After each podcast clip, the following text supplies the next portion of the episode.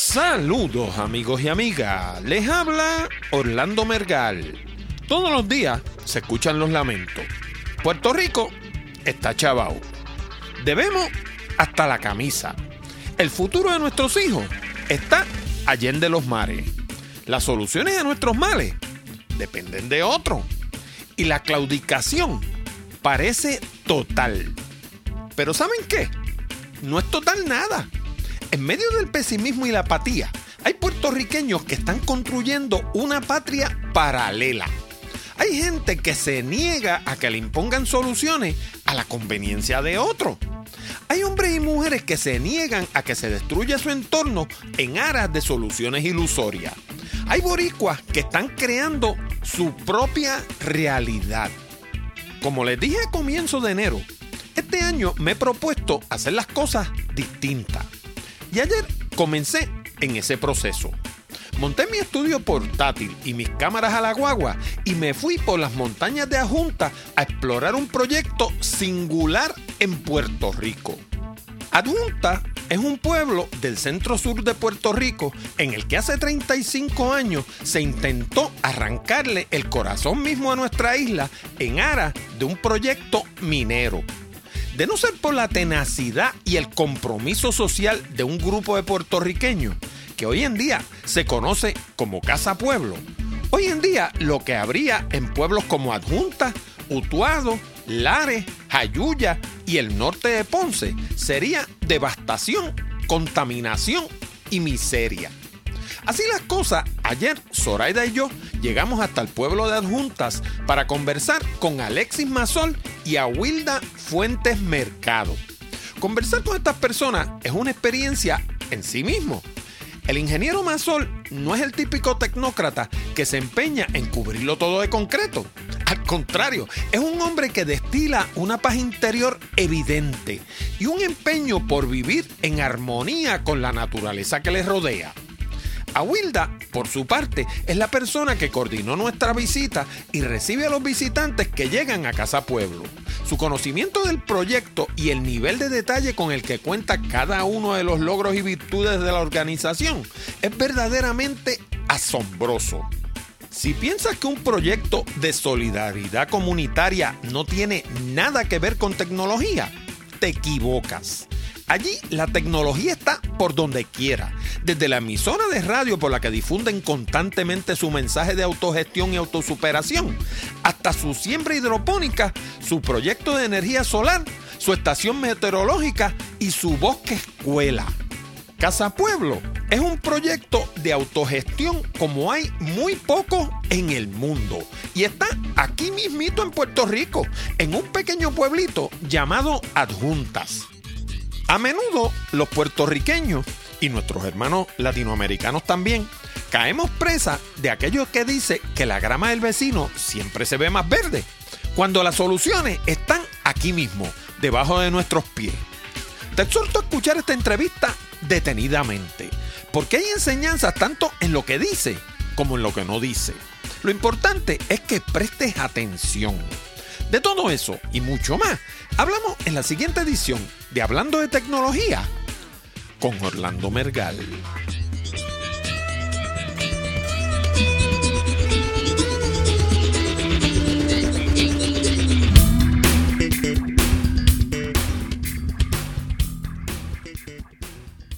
Saludos nuevamente, amigos y amigas, y bienvenidos al programa número 232 de Hablando de Tecnología. Con este que te habla, Orlando Mergal. Este programa llega a ti como una cortesía de Accurate Communications. Si necesitas servicios de comunicación de excelencia para tu empresa, como redacción en inglés o en español, traducción, producción de video digital, colocación de subtítulos para video, fotografía digital, servicios de audio, páginas de internet, blogs, diseño de libros electrónicos o inclusive producir un programa como este. Llama ahora mismo a Accurate Communications al 787-750-0000 para una consulta o visítanos en la internet en www.accuratecommunications.com. También puedes enviar tus preguntas, comentarios y sugerencias al correo electrónico contacto arroba hablando de tecnología.com o dejarnos un mensaje hablado en la pestaña verde de SpeakPipe que está en la orilla derecha de nuestra página de internet. Y por último, háblale a tus amistades de hablando de tecnología. Si cada oyente le hablara a dos amigos sobre el programa, la audiencia aumentaría exponencialmente. Para eso, puedes usar el pequeño botón de Share Save que hay debajo del título de cada uno de nuestros programas. También puedes hacerlo por teléfono o hasta hablar en persona. Imagínate tú. Y ahora vamos al programa de hoy. Bueno, y aquellos de ustedes que lleven algún tiempo escuchando hablando de tecnología, recordarán que casi toda la semana yo les menciono un librito que yo escribí hace algún tiempo que se llama Los 101 consejos para el uso efectivo del teléfono. Y ese librito está disponible en un formulario que está en la esquina superior derecha de la página de hablando de tecnología.com. Allí hay un recuadro con un formulario donde usted escribe su nombre, apellido y dirección de correo electrónico y automáticamente el sistema le va a enviar el librito en formato PDF. Y son 101 consejos que le sirven para teléfonos comerciales, teléfonos residenciales y teléfonos móviles. Y aunque uno a veces piense que el teléfono es una cosa como medio antigua, que lo moderno son las tabletas y ese tipo de cosas, pues es bueno que sepan que todavía a nivel mundial hay más teléfonos que computadoras. Y el teléfono sigue siendo el método número uno de comunicación a nivel mundial. Así que ese librito le va a ayudar a maximizar su inversión. Pero ahora se lo hemos hecho más fácil todavía. Ahora resulta que le hemos puesto una página aparte especialmente para el librito en la internet para que no tengan ni que ir a la página de Hablando de Tecnología. Para recibir el librito lo único que tienen que hacer es ir a hablando de tecnología.com diagonal teléfono. Y eso lo pueden hacer desde cualquier teléfono celular, desde cualquier computadora, desde cualquier tableta, donde quiera que usted esté. Escribe www.hablandotecnología.com diagonal teléfono. Sin la S al final, teléfono singular. Y eso lo va a llevar a un formulario donde usted escribe la información y de nuevo el sistema automáticamente le va a enviar el librito a vuelta de correo electrónico. Bueno, y ahora sin más dilaciones, vamos a la primera parte de la entrevista que es con el ingeniero Alexis Mazón. Bien, amigo, y hoy nos encontramos en un sitio muy diferente a los que normalmente cubrimos en el programa. Hoy nos encontramos en un pueblito del sur centro de Puerto Rico, que se conoce como Adjuntas, y vamos a estar conversando con un caballero que se llama Alexis Mazol. Eh, Alexis Mazol dirige un proyecto comunitario en el área de Adjuntas que se conoce como Casa Pueblo, que para mucha gente es un proyecto social es un proyecto comunitario y para mucha gente no tendría nada que ver con tecnología. Pero yo me sorprendí porque casualmente lo escuché en una entrevista de radio y estaban hablando de cosas que eran pura tecnología. Claro, bajo la premisa de que nosotros hablamos en el programa, de que tecnología es todo aquello donde se utilice, se utilice la ciencia para beneficio del hombre. No estamos hablando de computadoras, no estamos hablando de teléfono, ni estamos hablando de alarmas, pero estamos hablando de tecnología. De eso sí estamos hablando.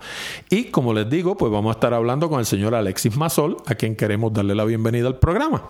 Eh, buenos días, muy feliz de estar con ustedes. Gracias. Eh, Vamos a hacer un pequeño trasfondo, porque yo sé que usted es ingeniero civil. De, graduado de Mayagüez. Ok. Eh, ¿Cómo, primero que todo, hábleme de lo que usted hacía antes de estar involucrado con eh, Casa Pueblo? Mira, yo, me gradué eh, de ingeniería civil en el recinto universitario de Mayagüez. Y tan pronto me gradué, fui a trabajar en, en construcción, en el área de carretera y participé y tuve eh, un rol destacado aquí en la carretera de Ponce a Mayagüez. Luego eh, me trasladé a San Juan y allá trabajé, estuve en San Juan unos 10 o 12 años trabajando en construcción de edificios, eh, también construcción de urbanizaciones. tuve a cargo también la construcción de la Universidad de Puerto Rico, el recinto de Utuado, que fui también el ingeniero residente. Y ese ha sido el trasfondo profesional mío en el área de la ingeniería, pero nunca la he descartado. Ok. Esta pregunta a lo mejor usted no la espere, pero ¿cómo llega un ingeniero a desarrollar una conciencia ambiental?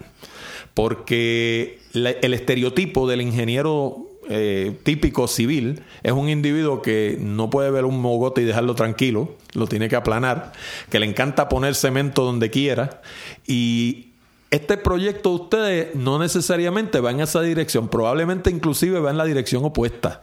Sí, bueno, la, conciencia ambiental eh, surge de que soy nacido y criado y estudié en adjuntas.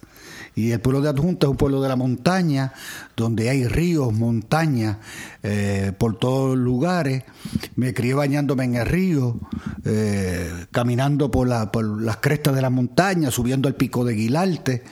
Y eso poco a poco me fue dando una conciencia de donde yo vengo, donde el paisaje para mí es algo especial. El paisaje me identifica y estoy identificado con la, con la geografía, estoy identificado con la hidrografía, estoy identificado con todas esas cosas que dan vida. Pero no porque sea ingeniero civil, no quiere decir que la ciencia no, no vaya conmigo. Al contrario, la ciencia me permite a mí como ingeniero interpretar las realidades en que vivimos, qué cosas se pueden, deben hacer y qué cosas no pueden hacerse. Y surgió que al venirme para acá hubo un proyecto de explotación minera para esta región y, en, eso, en esos días yo me había mudado de San Juan para Adjunta.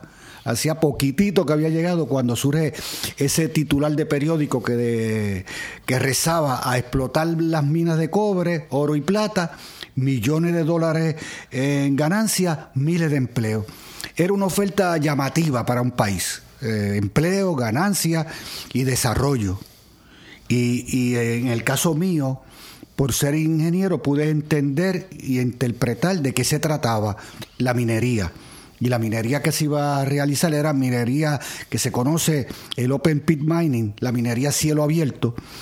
Y entonces pude hacer un análisis concreto de los beneficios y de los problemas que iba a causar y pude entonces con mucha facilidad porque ya tenía el conocimiento del movimiento de tierras, el uso de explosivos, este, la contaminación de las aguas, eh, todo el problema, problema de la minería a cielo abierto, ubicado en un territorio que se llama Adjunta, Utuado Laris Ayuya, que finalmente pudimos concluir científicamente, no políticamente, no ambientalmente, sino con la realidad en la mano, con la ciencia. La ciencia vino a ser para nosotros la, primera herramienta para interpretar esa realidad propuesta. Y entendimos que Puerto Rico eh, no era un país apto para una minería a cielo abierto, dadas, dadas sus condiciones topográficas, climatológicas y de territorio. Y entonces dijimos, no a las minas, y usamos un principio que fue un poco chocante, porque aquí habían varios sectores, unos que apoyaban las minas en la República como base económica para la República, había otro sector autonomista que la, también la promovían eh, con ciertos grados de regulaciones eh, para la para el desarrollo de la autonomía y, otros para la estadidad, como la base económica para la independencia, la estadidad o la, o la autonomía. En una especie así de José Martí, que todos lo citan. Tanto los que son de derecha que los, como los que son de izquierda. Sí, y entonces nosotros nos encontramos con esa disyuntiva y dijimos, párate, párate, vamos nosotros a, a la ciencia que nos diga la verdad. Y la ciencia nos dijo, eh, no a las minas bajo cualquier estatus político. Eso pues nos causó a nosotros un, cierto problema porque nos aislamos de los tres sectores políticos del país porque nuestro grupo es un grupo comunitario. Es un grupo comunitario donde hay gente de distintas este, aspiraciones políticas, ¿ves? Pero eh, lo interesante fue que la ciencia nos permitió a nosotros llegar a una conclusión y, la comunidad poco a poco pudo entender la ciencia. La ciencia hay que explicársela a las comunidades para qué es, para qué sirve. Y fue extraordinaria ese proceso que, nos tomó 15 años para que el pueblo lo pudiese entender. Cuando yo venía para acá, una de las cosas que observé es que la vegetación, el aspecto del área, es un poco distinto, por ejemplo, a donde yo vivo, que es en Carolina. Por ejemplo, mucho árbol grande, vi mucho yagrumo, este, y entonces eso fue una cosa que me llamó la atención, que la vegetación es diferente, pero además me llamó la atención que Quizás en eso me equivoque, pero la densidad poblacional de esta área es bastante bajita. O sea, uno no ve una casa al lado de cada otra, sino que uno ve mucho campo y pocas casas.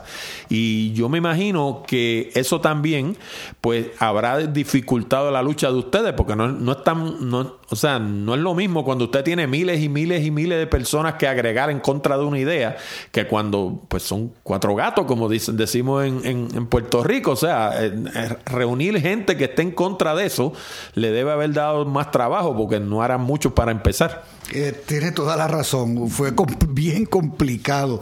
Eh, de hecho, cuando nosotros iniciamos, convocamos, después de dar conferencias por todas las escuelas y todos los barrios de adjuntas y utuados, fuimos a las universidades eh, buscando aglutinar gente, ¿verdad? Como lo estás explicando. Convocamos la primera jornada antiminera en la plaza pública de adjuntas. Y, estábamos muy contentos a ver la, reacción. Mira, asistió una sola persona a la plaza.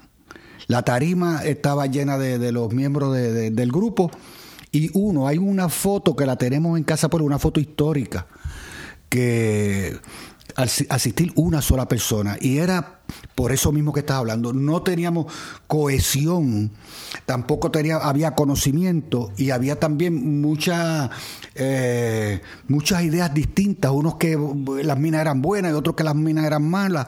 Y entonces llegaba un grupo eh, de aprendices a decir no a las minas bajo cualquier estatus y eso no, no, no, no caló al principio. No, porque era, era gente, como dice usted, aprendices, o sea, no tenían ningún criterio científico para respaldar lo que estaban opinando, o sea, estaban opinando, qué sé yo, del aire. Sí, pero entonces eh, estudiamos estudiamos, estudiamos la ciencia, estudiamos la, la, metodología, la minería, eh, el sílice, el problema con, con, con, la piel, con las respiraciones, con el corazón, eh, todo lo que pasaría en la vegetación. Y fuimos teniendo argumentos uno por uno. De hecho, una vez tuvimos una, un, hicimos una, un foro del pueblo, invitamos al secretario de Recursos Naturales, que estaba a favor, era el que proponía la minería. Y, la gente decía, los de Casa Pueblo se volvieron locos. Está invitando a la casa a que hable el que favorece la minería. Entonces vino el doctor Pedro Gelaber, nosotros con mucho respeto, porque hemos aprendido eh, a saber lo que son las diferencias, pero no, no somos enemigos. Pues una idea contraria a la de uno no quiere decir que somos... Pues seguro, lo que son son adversarios, ¿no? Por, ser adversario no hay que ser enemigo. Exactamente, entonces lo miramos como que discrepamos pero atendimos con mucho respeto, mucho cariño y, don Pedro le digo, usted diga lo que usted quiera decir aquí. Y él habló a favor de las minas, estaba en la, la casa llena. Pero después que él habló, nosotros estábamos preparados con un médico, un ingeniero, un científico, una monja, un sacerdote, teníamos un agricultor y le hicimos todas las preguntas a él que don Pedro fue echando para atrás, sus argumentos se los fuimos rebatiendo. El asunto fue tan interesante, eso yo lo guardo un recuerdo de cómo es que uno debe luchar, que estaba el alcalde de Adjuntas, estaba en la sala y el alcalde de Adjunta estaba a favor de la minería. Había ido a unas minas en los Estados Unidos y decía que eso era excelente. Después de escuchar el, debate, o si se puede llamar así, o el diálogo, eh, él dijo, eh, alzó la mano, yo, pido si me hacen favor de, pedir el uso de la palabra, y usted lo tiene, usted es Casa Pueblo. Y dijo así, de hoy en adelante yo me opongo a la minería.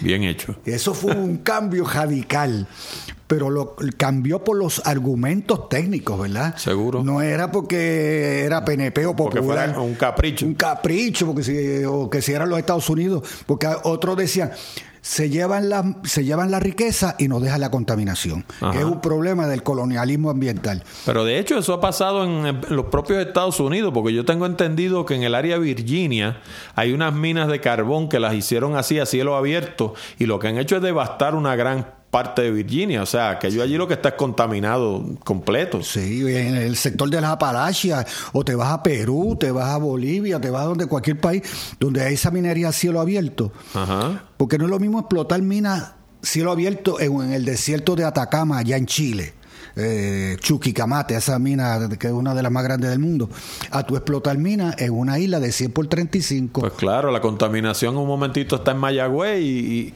o sea, en todo, va a contaminar el área completa. y las aguas. Pequeñito. Y aquí es que donde nacen las aguas, que ahora mismito las aguas que se toman en San Juan y allá en Carolina, donde ustedes viven, nacen en adjunta. Porque van por el supertubo. Van por el supertubo y nosotros las manejamos. Así que eh, eh, eh, este, es una isla tan pequeña que está todo conectado.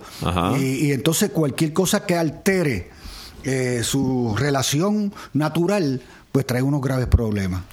¿Y cómo, cómo surge Casa Pueblo? Por, Casa Pueblo surgió antes del problema de las minas, surgió por causa del problema de las minas o surgió luego de resuelto el problema de las minas. O sea, ¿cómo surge la idea de Casa Pueblo? Casa Pueblo surge precisamente cuando intentan iniciar la minería.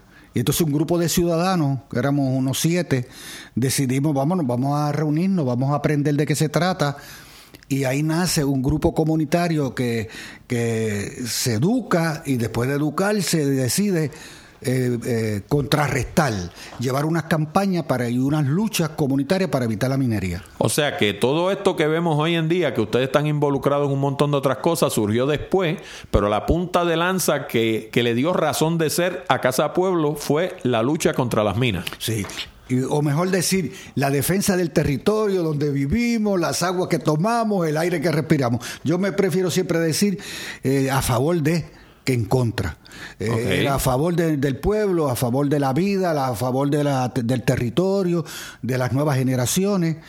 Y eso equivalía a oponernos a la minería. Y ahorita usted me mencionó que ahí se veían afectados adjuntas, se veía, afectado Utuado, se veía afectado Lares, eh, me imagino que las Marías también, que está ahí al lado. Este, básicamente se afectaban esos pueblos, pero el eje del problema era adjunta.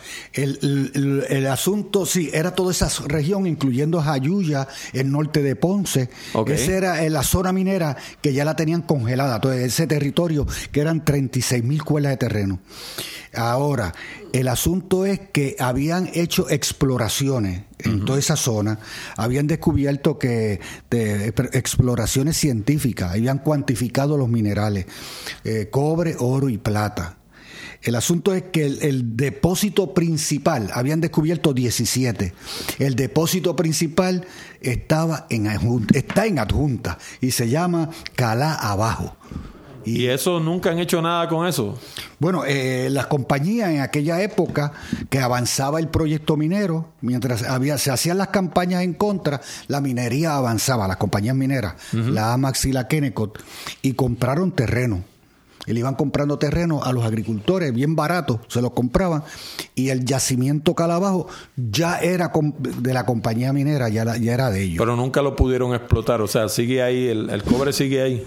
no, no lo pudieron explotar eh, el cobre sigue ahí.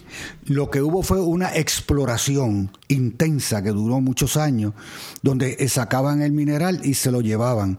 Algunas personas dicen que, que estaban habiendo una explotación minera, estaban sacando los minerales. Pero eso, eso, o sea, aparte del sistema este de cielo abierto, que hasta donde yo tengo entendido es básicamente que le cortan el tope a la montaña y básicamente la desfiguran. Este, la minería está tradicional que uno ha visto en películas que hacen como, como si fuera un túnel y van por ahí, sacan en carritos por una vía de tren. Ese tipo de minería no se presta para eso. Exactamente. E, e, ese fue uno de los argumentos más importantes nuestros, que la ciencia nos dijo. La minería a cielo abierto consiste, como tú, tú has dicho, te corta la montaña arriba, pero va profundizando, va haciendo un hueco como si fuera un cono invertido y va haciendo un, un cráter, es un cráter. En el caso nuestro, lo que las compañías tenían diseñado era, alcanzaba una milla de diámetro por 2.000 pies de profundidad. O sea que básicamente, aparte de que contaminan todo lo que cogen, pero encima de eso desfiguran el paisaje, o sea, fastidian el país. Terminamos con una losa encima del Caribe. Sí, es una. Un, iba a haber 17 cráteres de una milla, y si tienen, tenemos 35, ya la mitad ya estaba llena de cráteres. Qué barbaridad. Y lo otro fue la pregunta que me hacen del túnel. La minería, que ahí es que es bien importante. Eh, la minería por túnel es la minería que se puede dar cuando el mineral está concentrado. Si el mineral está concentrado, hacen un túnel porque van sacando el mineral que está junto. El cobre que encontraron aquí, que descubrieron aquí, se llama cobre porfírico. Y ese cobre porfírico lo que significa es que el mineral está disperso en distintas distancias y a distintas profundidades.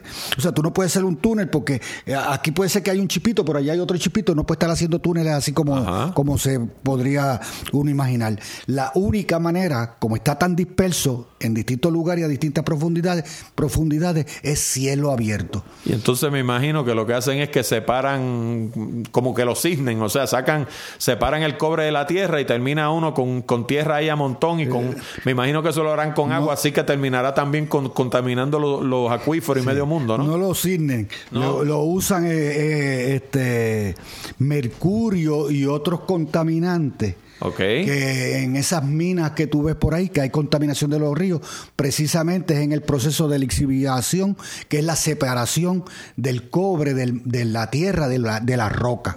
Y ese proceso es que produce una gran contaminación también. Que contamina todos los acuíferos, me imagino, y los ríos subterráneos y todo lo que coge. todo lo que ves es algo eh, que yo veo que la minería que están haciendo, por ejemplo, ahora mismo en Perú hay minas por todos lados y las concesiones mineras, este, e, es una minería que de ahí viene el concepto nuestro de Casa Pueblo, que es el que viene después, es el desarrollo sustentable.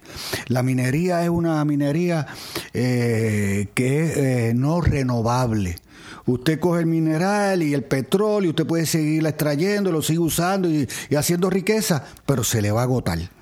Eso es una actividad económica que no es sustentable. y lo que deja atrás lo deja dañado también, porque por ejemplo en Estados Unidos ahora mismo están teniendo problemas con el asunto este del fracking porque es lo mismo, cogen las, arenas estas bituminosas y todo lo que dejan detrás es contaminación, los acuíferos contaminados, los ríos contaminados, o sea, por un lado sacan el petróleo y por, por el otro lado lo que dejan no sirve para nada.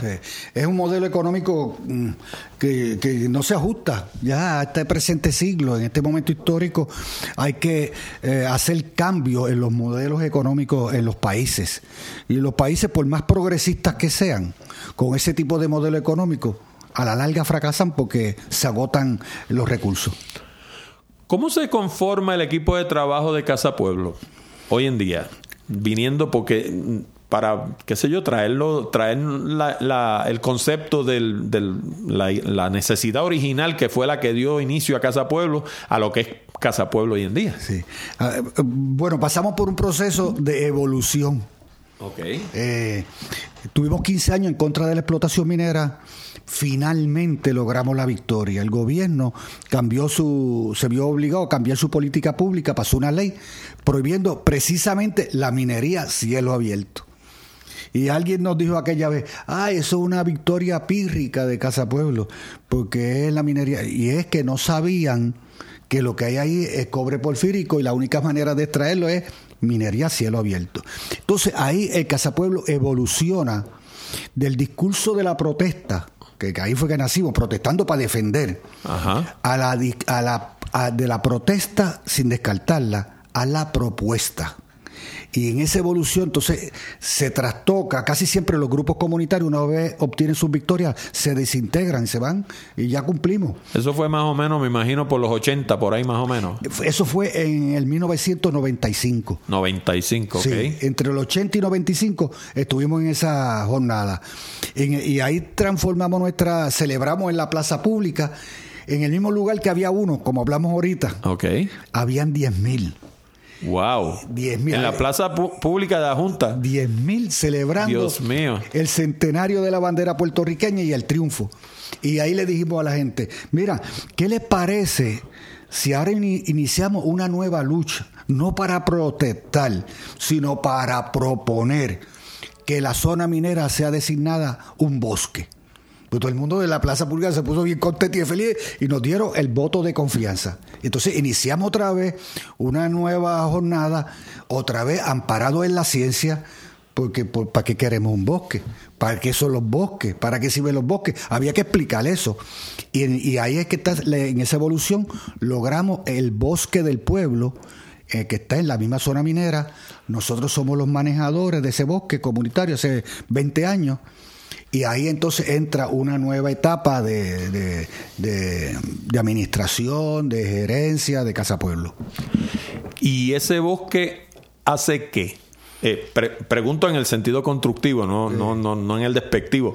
Eh, pues, ¿Qué sé yo? Uno piensa en el yunque, pues qué sé yo, el yunque pues tiene un aspecto turístico, tiene un aspecto conservacionista, por lo menos dicen ellos. Este, eh, pues qué sé yo, uno le ve una utilidad al yunque. ¿Cuál es la utilidad de ese bosque? ¿Qué hacen ustedes con ese bosque hoy en día? Ese bosque, pues lo primero que hacemos es que aprendimos que es un manejo de bosque, ¿verdad? ¿Para qué es que están los bosques? Y entonces creamos un consejo de manejo con científicos de Mayagüez, voluntarios, el petólogo, micólogo. Entonces se da la primera etapa, eh, es crear las facilidades desde la perspectiva comunitaria, sin millones de dólares, así como tienen el yunque. Okay. Hicimos vereditas interpretativas, eh, veredas donde estaban los yacimientos, donde impactó la minería. Eh, ah, porque llegaron a empezar. Sí, ellos lograron hacer un impacto como una prueba de cómo oh. sería la minería si se fuera a efectuar. Ah, ok. Y entonces la, el primer punto nuestro es la educación. Esa es la parte principal de nuestro bosque, educar en qué iba a ser aquello y qué es ahora. Lo segundo es que nosotros este, tenemos investigaciones científicas. Estamos estudiando la flora, la fauna, la vegetación, eh, estamos haciendo inventario de flora y fauna, de las aves, de las especies, y tenemos relaciones con universidades de Estados Unidos que hacen cursos universitarios como la Idaho, de Idaho y Michigan State University, que damos un curso aquí en Casa Pueblo, y los estudiantes usan el bosque como una escuela como una universidad. Eh, también sirve como algo que decimos aquí, ah, y recibimos un pajarito que se llama el Julián Chiví. Ese pajarito es una ave puertorriqueña que emigra en septiembre a Sudamérica. Llega a Venezuela, Colombia, Ecuador, eh, Perú y llega hasta el Amazonas. Okay. Y, en, y, en, febrero, en este mes que empieza en el mañana, empiezan a venir para acá otra vez. Regresan a tener, a tener sus crías en Puerto Rico y están aquí y vuelven y siguen ese ciclo. Pues conocimos ese pajarito allá arriba en, la, en Bosque del Pueblo y es el ave símbolo y todos los años lo recibimos allí como un, como un héroe nacional y heroína nacional. Y entonces eso sirve también, eh, también para el concepto cultural, eh, buscando nuevas formas en que la gente aprecie los bosques, que reconozca la importancia de las aves y de las aguas. el, el bosque para nosotros también es algo místico, eh, tiene una historia. Entonces eso es histórico, no es, no es algo que llegó allí, sino que se logró por esfuerzo de una comunidad y de un país. Y la gente muchas veces tiende a ver las cosas relacionadas con la agricultura de una manera, qué sé yo, un poco primitiva. Piensan en el agricultor como en el individuo con el pico y la pala. Pero hoy en día la agricultura y todo lo que tiene que ver con, el tratamiento de la tierra es una cosa puramente científica y tecnológica. Eh, ¿Cómo se valen ustedes de la tecnología para impactar positivamente ese bosque? Mira, nosotros también tenemos este hemos implementado un sistema hidropónico, hablando de agricultura, como alternativa, en vez de en la tierra, cultivamos en el agua. Y aquí tenemos un modelo en Casa Pueblo, donde toda la gente que viene dice, mira, aquí hay opciones eh, distintas, ¿verdad? Y viables. Y es un sistema que, que tuvimos que ir a Mayagüez a estudiar y hacerse agrónomo especializado para poder implementar ese proyecto. Y está funcionando y, y, lo establecimos aquí como un proyecto piloto modelo donde la gente puede venir, vienen aquí a Casa Pueblo, ver los proyectos y de aquí son proyectos sustentables que les sirve de utilidad al país para replicarlo. ¿Y cuál, y cuál ha sido el, la, la propagación o la popularidad de eso. O sea, ustedes han sido punta de lanza para que eso se riegue por esta área de ajuntas, hilares y todo ese tipo de cosas. Dan eh, cursos, eh, eh, dan, qué sé yo, apoyo técnico. O sea, que, ¿cómo han hecho ustedes que eso penetre la, la sociedad? Bueno, la primera parte fue establecerlo para no solamente decirlo y explicarlo y promoverlo, sino que lo vean y hay una práctica. Nosotros eh, tenemos un decir que dice la mejor manera de decir es haciendo. Hay gente que dice mucho, pero no tiene, no hace. Y nosotros decimos y hacemos. Entonces, eh, este, este modelo ha servido aquí en Adjunta y Lares, eh, se promovió de una manera increíble, incluyendo mi hijo eh, tienen un sistema hidropónico grandísimo de lechuga, de eso vive. Y en Lares tienen este, el cultivo de hidropónico en esta región es grandísimo y está funcionando. Y esa es parte del trabajo de Casa Pueblo, de, de eh, eh, proponer el bosque en vez de mina. Pero no, no solamente el bosque, ¿verdad? También hay que tener la economía hay que tener la agricultura. Entonces hemos, ido parte, poco a poco aplicando la tecnología en, en modelos que, que le sean útiles a este país para hacer cambios y que sea un desarrollo sustentable por eso. Pero supongamos que yo tengo un terrenito, qué sé yo, en, uno de los barrios de Ajunto, de Lares o lo que sea, y yo de eso de hidropónico no sé absolutamente nada, y yo me acerco a ustedes. ¿Cómo ustedes me ayudan a viabilizar eso? A que yo eh, me, meta, me meta en eso sin meter la pata y sin botar mi dinero, o sea, que me ayuden a encaminarme en la dirección correcta. Sí, nosotros tenemos este agrónomos voluntarios, nosotros tenemos un cuerpo de voluntarios, se llama Comité Técnico y científico de Casa Pueblo. Y son gente que no están aquí todos los días pero son profesores en Mayagüez, otros son agricultores ya graduados de, agronomía. Y entonces tenemos una red de personas que los, los, referimos a las personas, que le damos como el punto de partida, Casa Pueblo el punto de partida. Pero de aquí, pues va mutuado, donde este muchacho que es agrónomo y él allá le explica lo que es y si tiene que ir a una casa o a alguna persona que, necesite, también se hace ese tipo de trabajo. Estás escuchando Hablando de Tecnología y nos encuentra en www.hablandodetecnología.com. Bueno, y si ya te cansas de acumular likes, suscriptores, seguidores, conexiones, o sabe Dios qué en las redes sociales y no encuentras manera de convertirlos en beneficio económico para ti o tu empresa. Entonces, mi nuevo libro para el Kindle de Amazon, Desarrolla tu plataforma en terreno firme, es la solución que estabas buscando.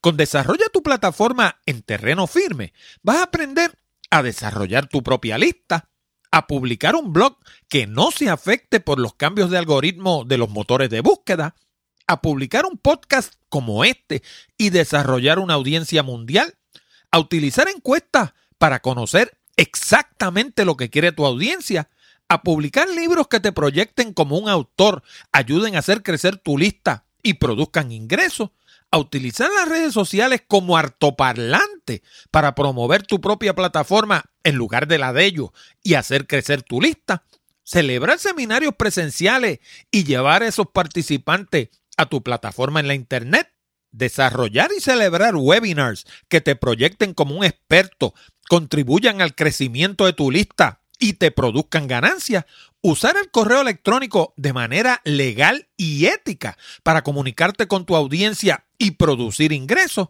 y hasta valerte del correo regular, un recurso en el que pocos piensan para atraer nuevas personas a tu audiencia, hacer crecer tu lista y edificar tu plataforma.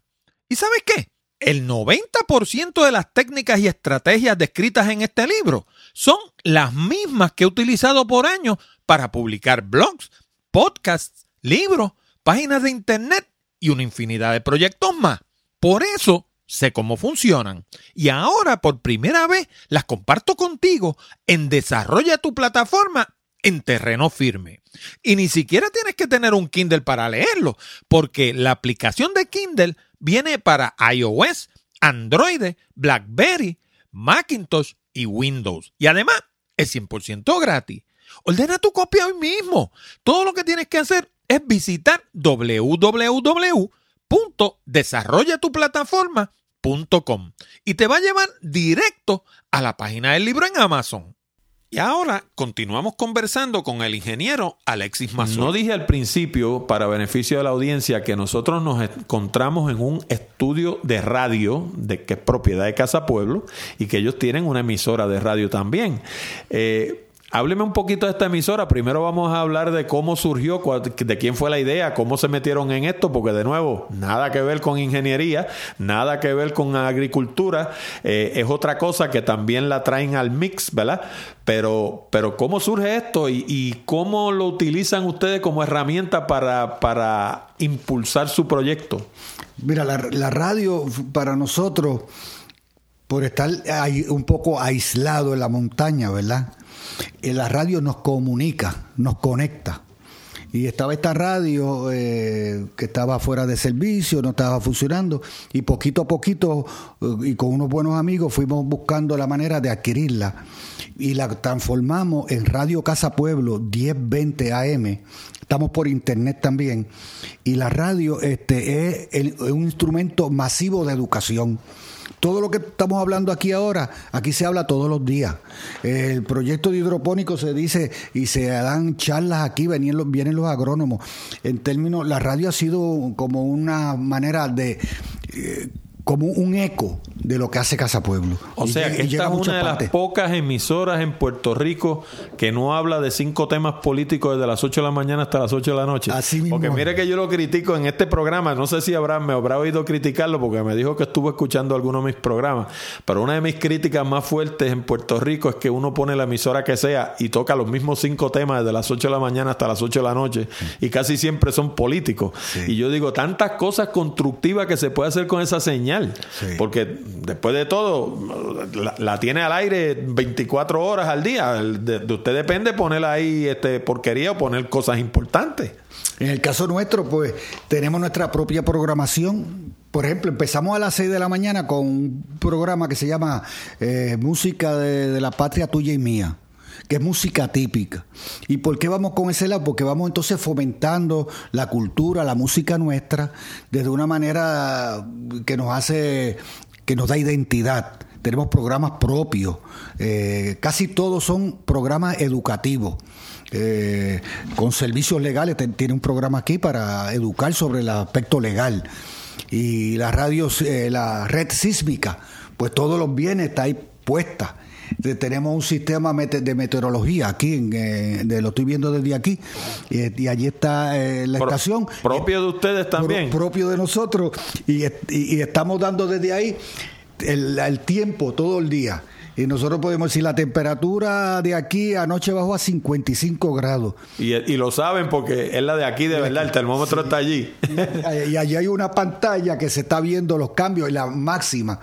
Y entonces, en tiempo, en tiempo de huracanes, pues también eh, es como servicio público, le estamos diciendo al, pueblo y a los que nos escuchan, porque la emisora se escucha en Utuado, Lares, Jayuya, Ponce, Yauco, Mayagüez, hasta llega hasta Recibo. Ahí, está, esta región central, sur y norte. Y entonces estamos dando servicio público con información técnica, ¿verdad? No es inventada ni porque nos parece.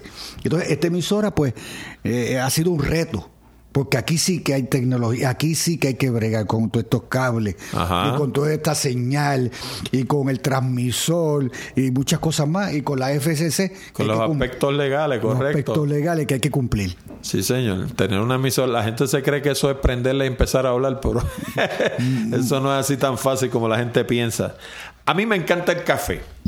Y yo tengo aquí, tengo una listita porque todo lo saqué yo de su propia página de internet. Y una de las cosas que hace Casa Pueblo es un café que se llama Madre Isla.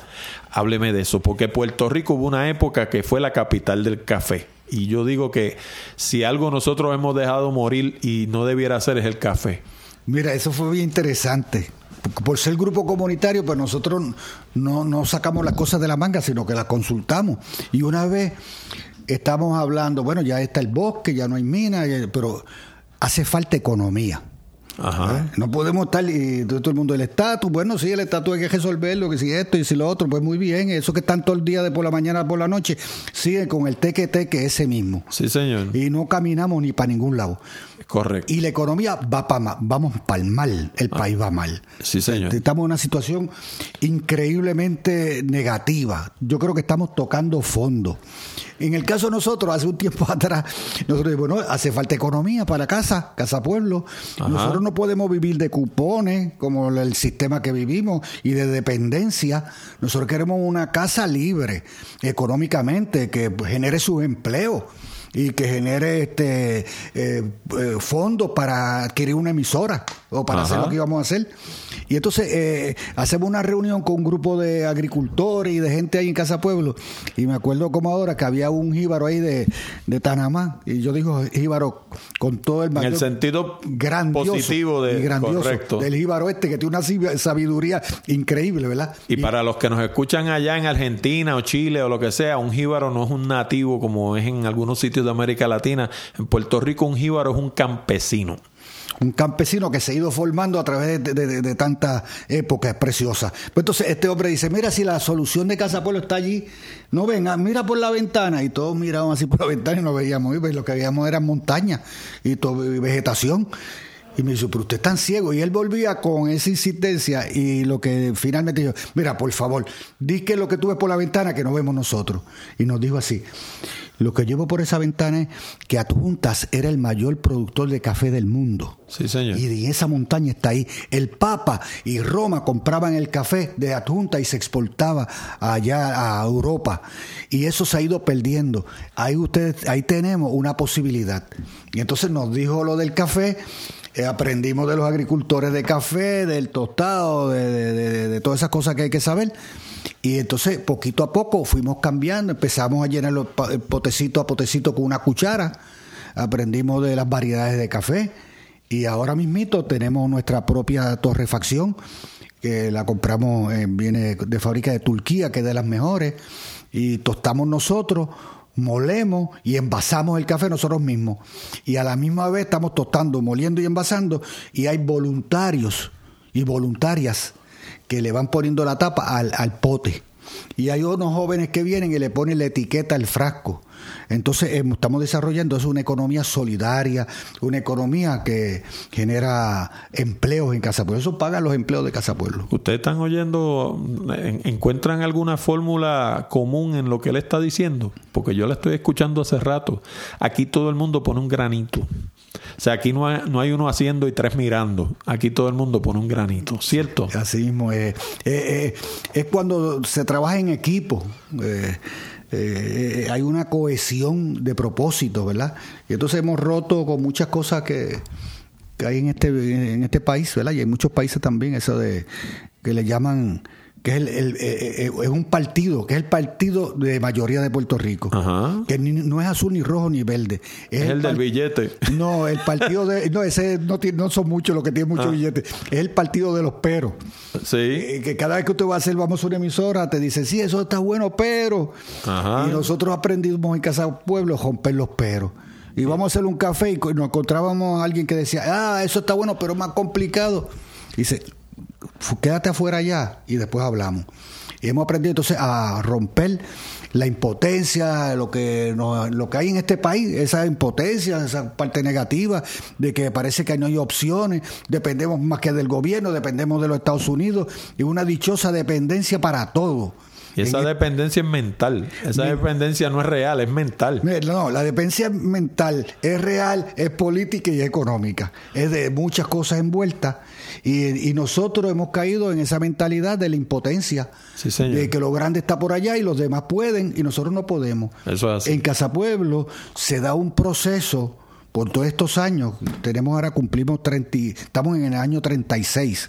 Válgame Dios. Son 36 años y, y- y aquí hablan de descolonización, hablan de 20 cosas de esas y de libertad y de... eh, nosotros hemos hecho un proceso independiente Sí. No, y, y y, que- nos, va, y nos va a quitar, nos va a nosotros rompiendo y hemos alcanzado entonces a comprender que es la felicidad y para qué uno trabaja y para qué uno vive.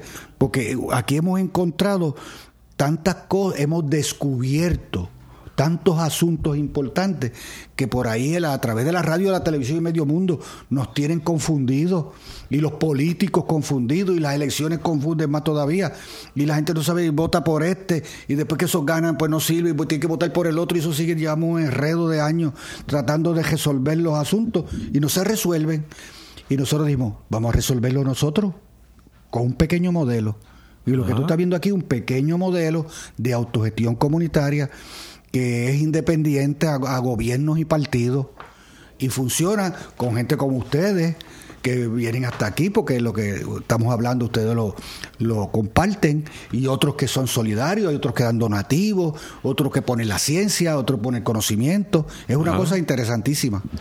Oiga, el café es una cosa, ya pasando otro tema, pero antes de pasar a ese otro tema, eh, me da curiosidad que el café es una cosa que tradicionalmente es bien artesanal.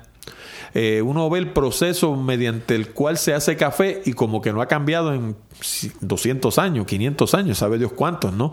Este, hay, hay formas de aplicarle tecnología al café para, para hacer café al estilo del siglo XXI. Bueno, eh, tenemos que mirar el café, por ejemplo, en varias etapas, ¿verdad? Está el cultivo del café, ¿verdad? Que es la siembra eh, y hasta que el grano, eh, el café madura y sale el grano. Y después del grano, está verde, tiene que esperar que madure y después hay que cogerlo. Ese proceso, pues, eh, eso se ha quedado más o menos así. Sí, porque eso no hay otra manera. O sea, hay que sembrarlo, hay que esperar y hay que recogerlo. O sea, entonces se recoge con canasta, se hay algunos cambios que se le han hecho cogerlo en, en una malla en el piso. Ese ha quedado más o menos por ahí.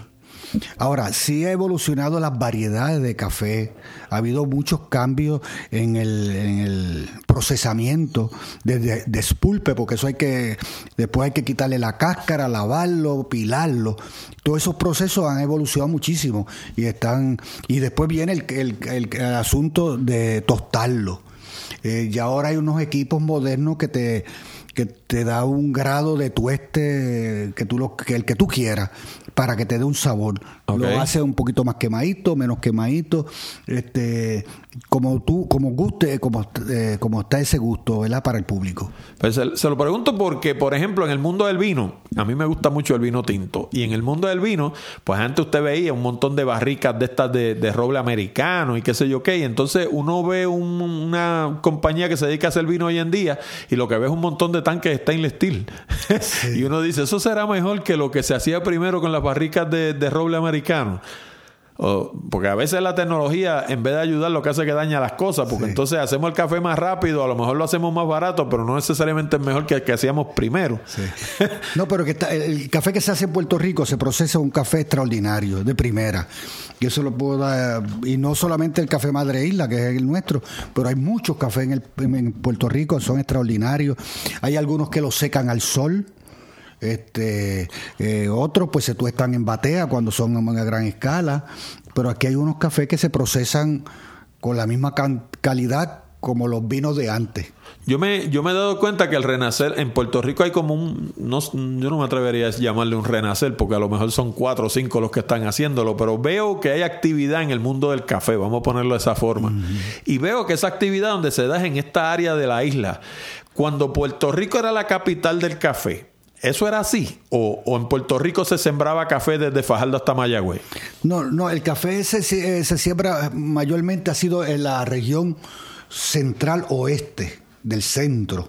Okay. Eh, en el llano, pues eh, las condiciones agroclimáticas no son convenientes para el cultivo de café en el, en el llano, en la costa.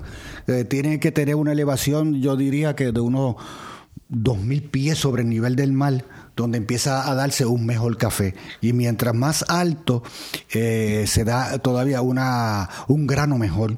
Y de lo que se trata es que el café, mientras más a una altura, hasta cierta altura, ¿verdad? No puede ser demasiado alta porque entonces hace mucho frío y no funciona. Hasta cierta altura, el grano tarda más en madurarse. Y al tardar más en madurarse, el grano es más grande y es más fuerte, más, eh, más consistente. Mientras el grano madura más rápido, pues es más chiquito. Y, entonces aquí hay lugares especiales en toda la región, por eso estaba la hacienda Pietri en esta región. Entonces siempre hablaban de, de, Yauco, era el lugar de más de café. Eh, Yauco era el que procesaba el café en Yauco, pero el café venía de Maricao, de Adjunta, de las montañas. Sí, porque Yauco, si vamos a ver, es un pueblo que está bajito, no es, no es, un, no, es alto como Adjunta, ni como Jayuya, ni en esos otros pueblos que están en los picos de las montañas, en la parte de arriba, ¿no? Las haciendas grandes estaban acá arriba, en la montaña, aquí había muchas haciendas. Y en Yauco lo que hacían era procesarlo. Ayer A veces dicen, el café de Yauco es el mejor, el café de Adjunta. Ajá. Perdonando los de Yauco, que también los queremos mucho, y hace un buen café. Oiga, yo siempre he dicho que pues, eh, Dios le da a los pueblos de que vivir. Eh, para mí, por lo menos, a lo mejor usted como ingeniero piense diferente, pero para mí Puerto Rico no es natural que viva de la, de la industria. Eh, yo, por ejemplo, yo pienso que Puerto Rico debiera tener una participación mayor o un esfuerzo mayor dirigido al turismo. ¿Por qué? Porque nosotros somos la capital del sol, nosotros estamos en el Caribe y tenemos una isla hermosa y yo pienso a veces que de lo que tenemos estamos explotando una ínfima cantidad, ¿no? Y entonces eso me lleva a una cosa que ustedes llaman aquí la finca de ecoturismo Madre Isla. ¿Qué es eso?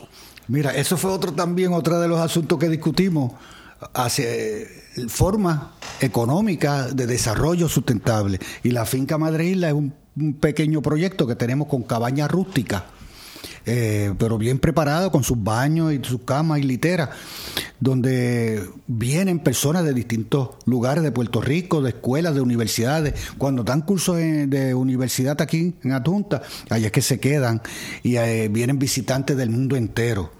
De hecho, Casapueblo, este año tuvimos más de 6.000 visitantes a los bosques y, esas personas vinieron, hemos recibido de 60 países. Los otros días estábamos mirando la lista de los que filman, más de 60 países del mundo y de más de, de los Estados, Estados Unidos, más de, de 40 estados allí. Iba a decir 50, como 40. Y entonces eh, eso es parte de ese turismo que usted está hablando. El país tiene tantas cosas tan grandiosas Mira, el bosque del pueblo, vienen gente del mundo entero a ver ese bosque, cómo fue que se salvó cómo ese bosque lo maneja una comunidad, qué está pasando allí. Entonces tenemos atractivos naturales, pero también históricos, cosas que se ganaron. Esa lucha, eh, hace dos semanas aquí, estuvieron dos eh, franceses, se quedaron por una semana aquí haciendo un documental para Francia de esta experiencia. Y, entonces, ¿eso qué pasa con estos dos franceses? Se van allá y de allá vienen los franceses para acá cuando vean el, documental. Ese modelo del turismo ecológico, que es el que, que, hablamos nosotros, es ecológico, en armonía con la naturaleza, respetuoso. Eh, donde aquí tenemos una gran calidad de vida, aquí, vida aquí en Adjunta. Aquí el pueblo está limpiecito, la gente es bien amable, te dan los buenos días.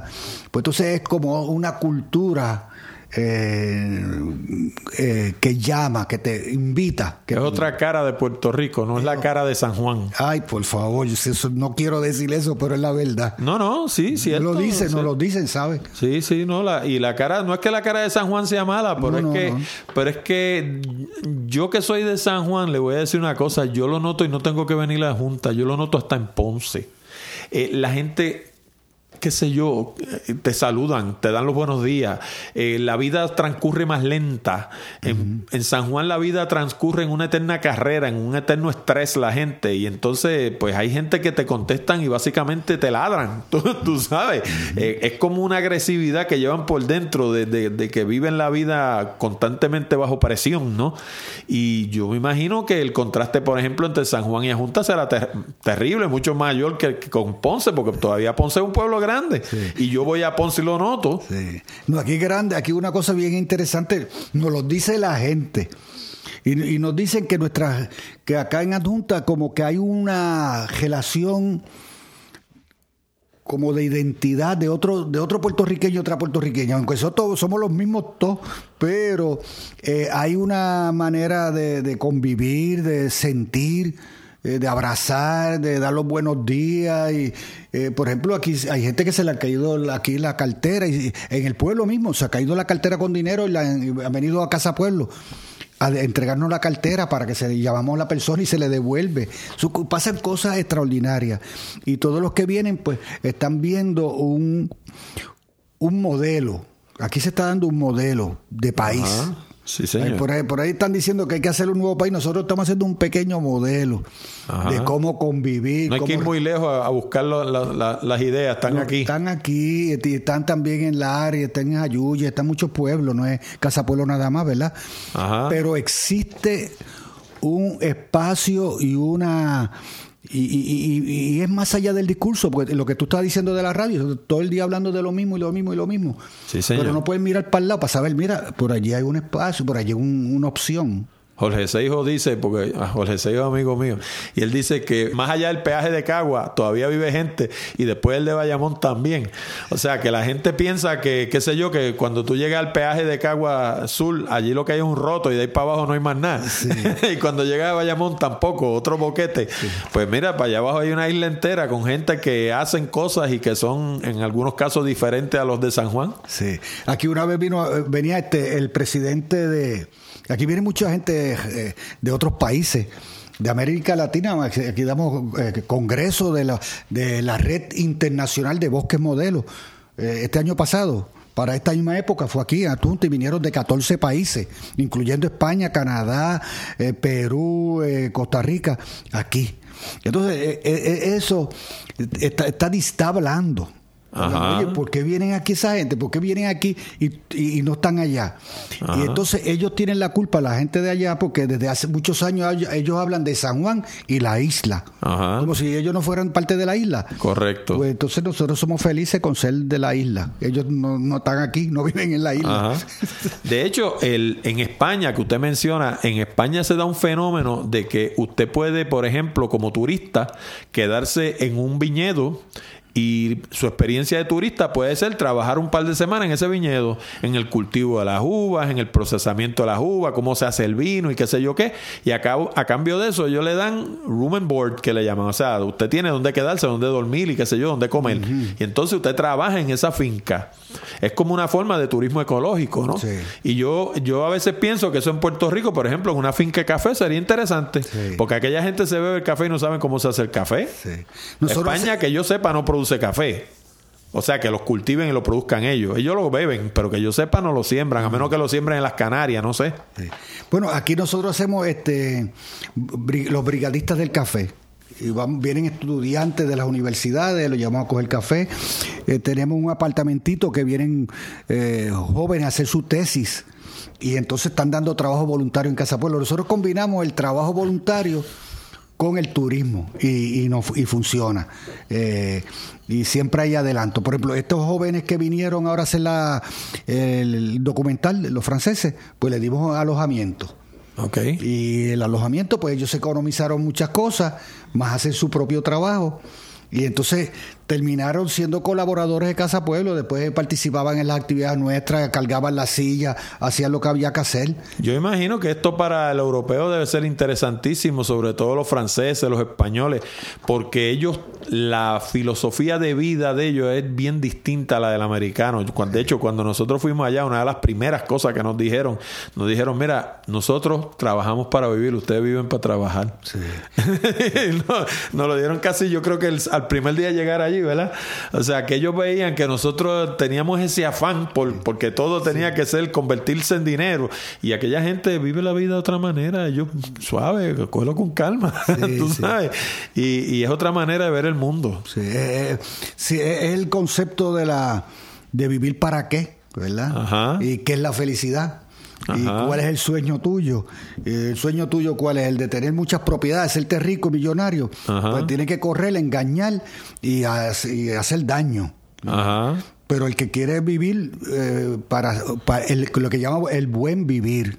Eh, nosotros buscamos el buen vivir, que es vivir en armonía, con respeto a los demás, con lo necesario. Sí, señor. Con lo que es necesario. No hace falta tener tanta riqueza. Y entonces, esa, esa, esa mirada y, esa filosofía de vida es lo que aquí también funciona, porque eh, adjunta un pueblo humilde donde hay eh, empleo de la agricultura y otros empleos adicionales, pero la gente vive con lo que tiene más o menos. Ajá. Y, a- y aprendí, aprendido, hemos aprendido a convivir.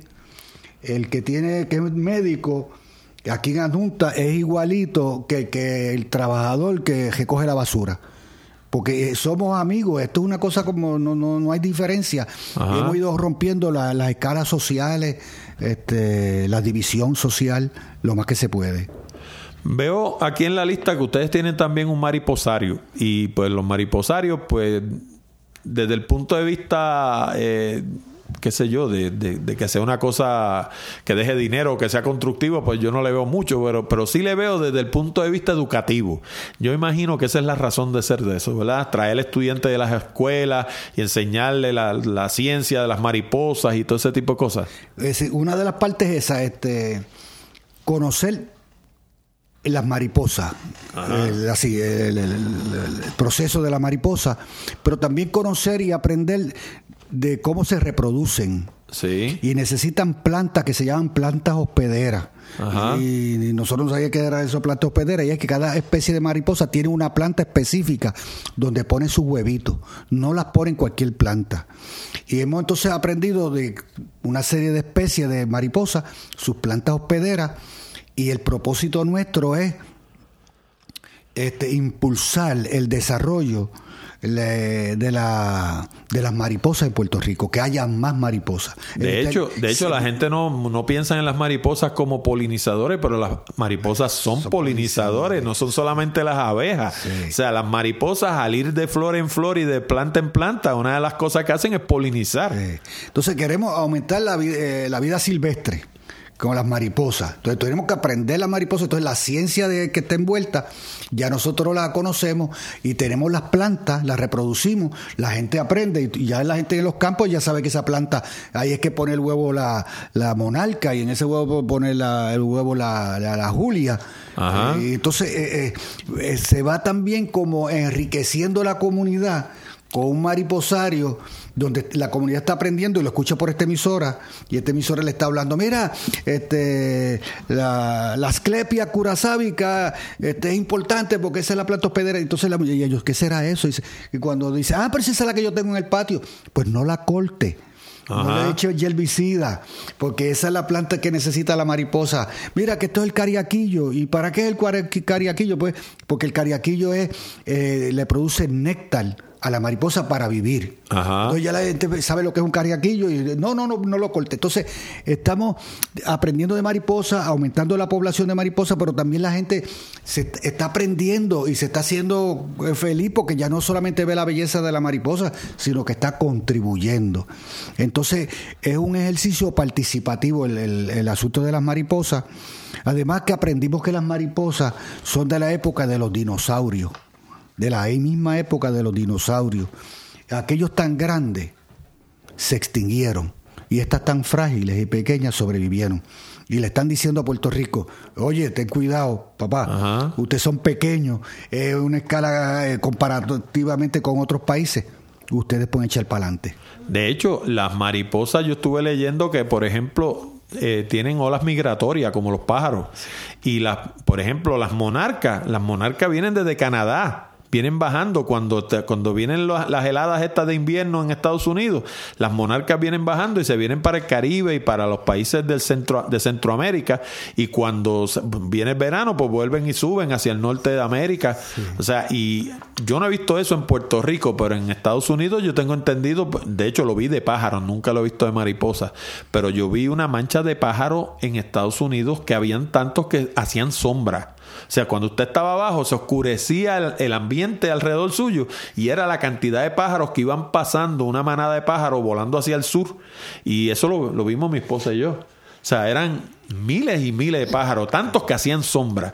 Y yo los otros días estaba viendo un documental de las mariposas que hablaba de que también bajan así en, de miles en miles de Canadá hacia el sur de, de América y entonces en verano vuelven y vuelan al norte. En México llegan mucho a México, en México, de esas de Canadá, Ajá. este, llegan a México, es una cosa espectacular. Y, están hablando, ella, eh, nosotros sabemos que la naturaleza habla y ella están explicando muchas cosas. Eh, eh, a veces no nos explicamos, oye, ¿cómo llegan al mismo lugar todos los años? Si se murieron tantas las que fueron la vez Buena pasada. pregunta, ¿verdad? ¿Cómo llegaron al mismo sitio? ¿Que, es una herencia? ¿Es un radar? Por ejemplo, el Julián Chiví nuestro, puertorriqueño, que es migratorio, igual que el que tú estás hablando. Ajá. Ese sale de Puerto Rico todos los años. Y, y entonces, ¿cómo ¿Y se cómo sabe? él sabe que tiene que hacer eso? Sí, ¿cómo él sabe que y llegar a, a- a tales sitios allá en Sudamérica? Ajá. Y llegar a- allá al Amazonas. Ajá. ¿Y por qué nosotros sabemos que lo llegan? Porque hay, hay universidades como la de Cornell que los registra, el sonido cantando los registra allá. Y, y acá no se registra y después llegan aquí. Y nosotros, aquí, ahora mismito, no he escuchado este año el Julián Chiví llegar. Ajá. Pero nosotros estamos ahora en espera. Esto es una, una, una cosa hermosa. Tú estás esperando que como al hijo tuyo que llegue de, de Chicago, pues nosotros estamos en que vengan de Chicago, vienen de Colombia, vienen de Perú y vienen de Brasil. Y nosotros le llamamos el embajador puertorriqueño en Latinoamérica. Entonces un pajarito se convierte en una figura. Y, y- y eso le da una dimensión al turismo, le da dimensión a los estudiantes, eh, con- como que miran las cosas de una forma diferente. Eh, recibir un pajarito y jurar protegerlo. Y entonces sobre ese mismo día sembramos árboles, ese día del recibimiento, y se convierte en una fiesta cultural. Entonces es un bosque, se convierte en, en- en un territorio que se hace social. No es un, no es un bosque por bosque nada más. El territorio por el apego es nuestro. Usted Así diría- que, que ya esto de que territorio no incorporado, este es territorio incorporado de los puertorriqueños. ¿Usted, ¿Usted diría que Casa Pueblo se ha convertido en un movimiento? Mira, estoy escribiendo un libro que estoy- la- te- acabo, casi estoy ya terminándolo. Y habla del movimiento, de, de la comunidad, de lo que es un proceso comunitario. Eh, eh, Casa Pueblo se ha convertido en un movimiento social, sin ser pretencioso, eh, en el país. Eh, yo te puedo decir eso que las preguntas que tú me has hecho, mira, este, eh, los hidropónicos, eso se promovió con Casa Pueblo. El café, el primer café eh, puertorriqueño de alta calidad eh, fue el café Madre Isla.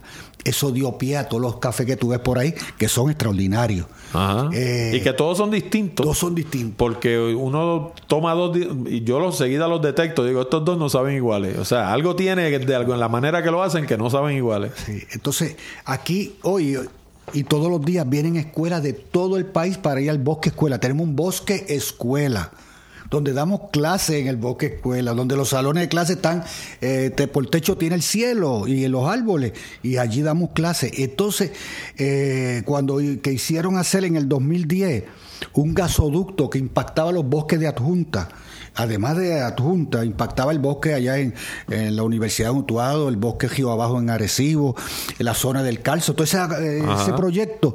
Casapol hizo una lucha en contra de ese proyecto por, porque iba a impactar 2.500 escuelas de bosque. Iban a, a- a cruzar 235 veces los ríos, eh, ponían en riesgo la- la- la- el pueblo, la salud y la seguridad.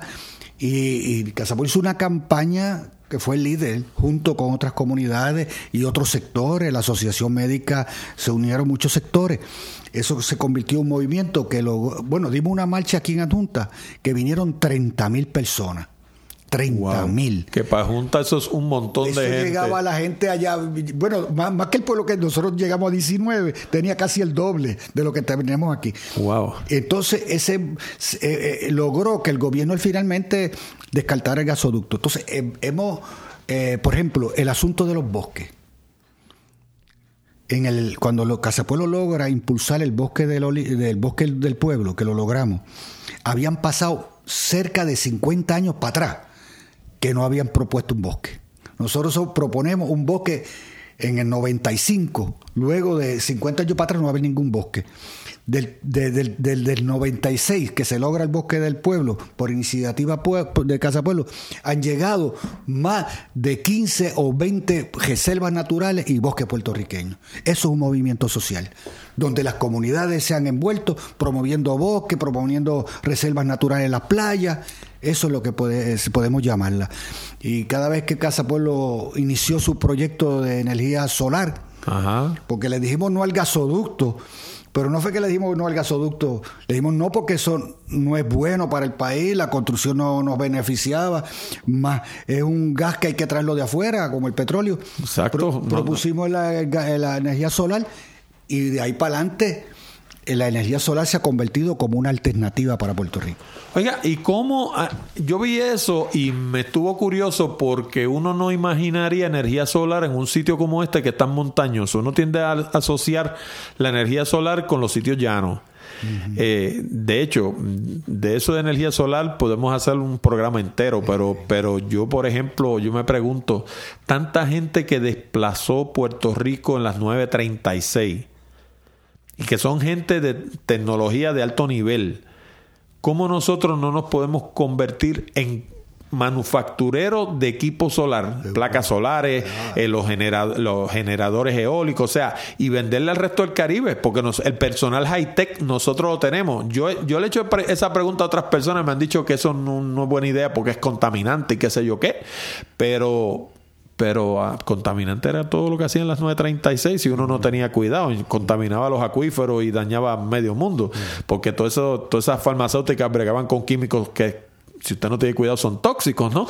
Este, todo está en como uno haga las cosas, pero lo cierto es, Dios sabe que nosotros tenemos los ingenieros y los químicos y la gente de quality control y todo lo que hace falta para producir esas cosas y nosotros, pues qué sé yo, no miramos en esa dirección. Sí. Pu- ah, ah, Porque entra, entramos en contradicción con los que venden petróleo, los que tienen las igualas de los petróleos, del gas natural. Entonces ahí hay una unas luchas, ¿verdad?, que se dan en, en la cuestión económica y política. Eh, nosotros hemos optado, o sea, pero siguiendo por lo de tu Sí, sí, por- sí, porque optado- placas solares en la montaña, explíqueme eso. eh, no, pero hemos optado de, de crear no un poder político, sino crear un poder social. Poder político son los políticos que van a elecciones, ganan para subir al gobierno e impulsar lo que ellos creen. Y eso es normal, natural, la democracia. Pero nosotros hemos hecho un poder social. Vamos a ver cómo impulsamos lo que estamos más bosque, por nuestra cuenta. Y la gente sigue por el movimiento social. La energía solar aquí en la montaña eh, eh, es lo mismo. Lo que pasa que aquí por, por el tiempo de sol, aquí hay más lluvia que en la costa. Entonces tenemos menos horas de insumo del sol sobre ese panel para generar electricidad. No, y tiene más árboles también que hacen sombra. O sí. sea, Pero en- eh, hay un estudio que nosotros cuando estábamos en contra del gasoducto, pues buscamos toda te- to- de la tecnología de energía solar, buscamos a los, a los peritos como a, a Bruña. ok. Eh, Y buscamos entonces a- al ingeniero Máximo eh, Rivera, que es Máximo Solar, que, que nos instaló el sistema. Y, entonces, ¿qué, podemos hacer? Mira, el estudio del recinto de Mayagüez de la universidad dice que si el 83% de la de los techos de las casas tuviesen paneles solares, podríamos ser autosuficientes eh, energéticamente. O sea, Entonces, utilizaron las tortas porque ya estaban ahí. O sea, ahí. ese espacio está perdiéndose. Sí, y tú no tienes que cortar el árbol y tienes que ya este, eh, buscar una máquina para que te haga un llano. Ajá. Sí, Lo tienes por nat- natural. Entonces, si eso lo hicieran y le impulsaran eso en las casas, este país sería una maravilla, porque vivimos, como lo dijiste ahorita, en el trópico. En la capital del sol, estamos casi, en el Ecuador. Estamos en el Ecuador y estamos el sol aquí es permanente. Sí, señor. Eh, Entonces, y ya lo han hecho los estudios, los peritos, los científicos, la ciencia, la tecnología está tan avanzada que si pusiéramos a desarrollar la fábrica Ajá. de los paneles y las industrias para eh, seguir casa por casa, generaríamos empleo. Y ese sería un empleo recurrente porque después hay que cambiar los paneles, se daña. Y La batería hay que reciclarla. reciclarla. Entonces, ahí tendríamos unos empleos haciendo, que es lo que hablamos de nosotros, el desarrollo sustentable, Sí, señor. que es armonioso con la naturaleza. Oiga, ustedes han buscado la manera de empacar todo este concepto de casa pueblo y transferirlo a otro sitio. Por- o sea, porque pienso, por ejemplo, Lares, que, que, qué sé yo, yo he escuchado unos números que meten miedo del desempleo en Lares, por ejemplo, en Las Marías, este, hay otros pueblos acá en el área de la montaña y no lo que no es la montaña, en el llano también, que, que están deprimidos totalmente en términos económicos y eh, psicológicos también, pero económicos más que otra cosa. Y, y, y esto, si uno lo pudiera meter, qué sé yo, como en una cajita y decirle, mira, esto es, así lo hicimos nosotros. Mira, este. No me gusta, tú sabes, como hablar de que si nosotros. eh, mucha gente dice, deben haber muchas casas pueblo en Puerto Rico, ¿verdad? Pues claro. Eh, pero hay muchos grupos, otros grupos que están haciendo cosas muy grandiosas en términos específicos, la agricultura orgánica. Otros hacen la defensa de la playa, otros hacen... En el caso de nosotros ha sido como un proyecto integral. Tiene economía, tiene ambiente, tiene cultura. Tenemos una escuela de música aquí, que tenemos 100 estudiantes todos los sábados cogiendo clases de música. Nosotros damos clases de inglés los sábados. Y los estudiantes, incluyendo las personas mayores, vienen estudiantes de... El sábado había una niña de noveno grado. Y dije, ¿por qué tú quieres coger eso? Porque quiero saber más inglés. Muy bien. Nosotros promovemos, tenemos entonces educación, cultura, eh, café, agricultura, recursos naturales, tenemos como si fuera un, gobierno. Aquí, hay una gobernanza, ¿verdad? porque nosotros tenemos una mirada, una acción integral de lo que es un país a pequeña escala, ¿verdad? O emisora de radio. Entonces, eh, hace poquito, pues, eh, eso que tú dijiste, que si lo hemos recogido, terminé la tesis, una tesis comunitaria. ¿verdad? La tesis siempre la escriben en las universidades. Ajá. Pues yo escribí una tesis comunitaria con el protocolo de la universidad, con la rigurosidad. Y entonces era una, lo que dice esta tesis es un- una interpretación de todo esto. ¿Qué quiere decir esto? ¿Para Ajá. qué sirve esto? Es bonito, es útil, hace esto, pero dentro de la mirada del país. Ajá. Y te voy a decir el final. Nosotros estamos hablando desde la globalización. Esa globalización que es buena en muchas cosas, pero es otra globalización que, que, te está causando un cambio climático, que te está, te está destruyendo el Amazonas, el pulmón del mundo. Esa es la globalización, haciendo más pobre a los pobres y más rico a los ricos. Esa es la globalización más o menos. Eh, la- ha ido desapareciendo el poder de los, de los estados, de los países. Los que gobiernan ahora es el poder financiero. Eh, eh, ya en, en- esos países, en Argentina, en Grecia y aquí, en todos lados, lo que está mandando es el poder económico, financiero que te prestó el dinero y como tú no pagaste por X razón, porque no pudiste generar la riqueza para pagar la deuda, pues tú, tú eres dueño no de tu independencia o de autonomía, sino tú eres el dueño tuyo es el, el poder económico. Entonces, mirándolo desde lo global a lo nacional en Puerto Rico, que es una situación también similar de una deuda de 70 mil millones de, de dólares, desempleo, tú sabes que no sabes por dónde no hay chavo ni para pagar retiro, eh, global, nacional a lo local, que es lo que tú estás viendo aquí, lo que hemos hablado hoy.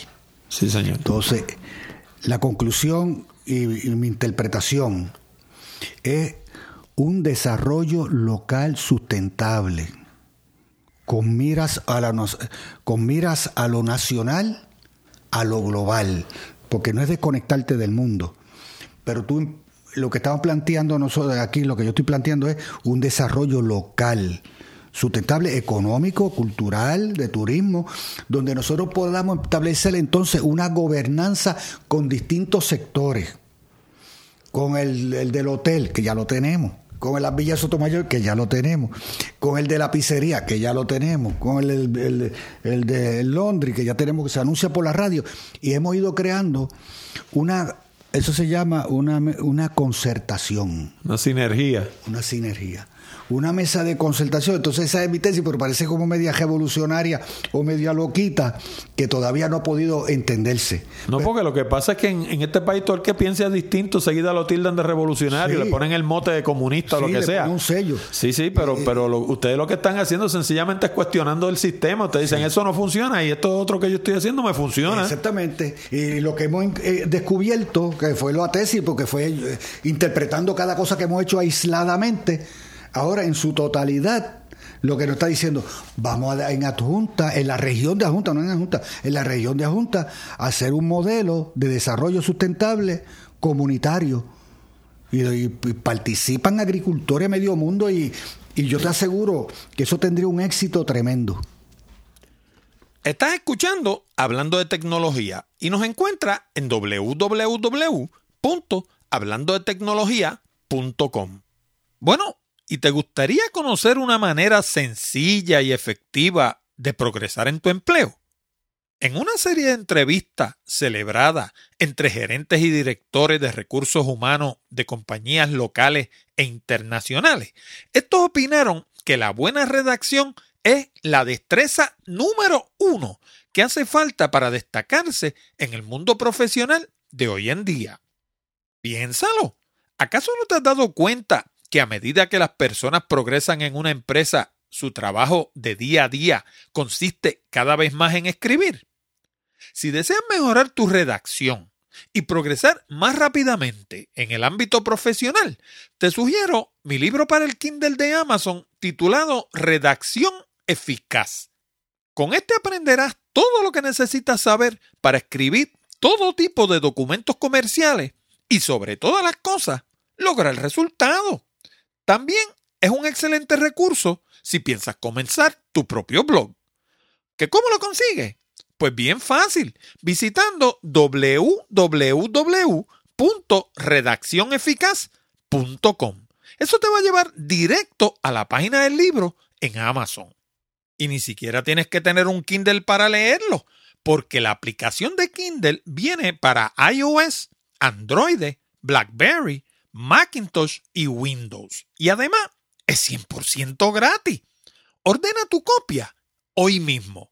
Recuerda, todo lo que tienes que hacer es visitar www.redaccioneficaz.com y te va a llevar directamente a la página del libro en Amazon.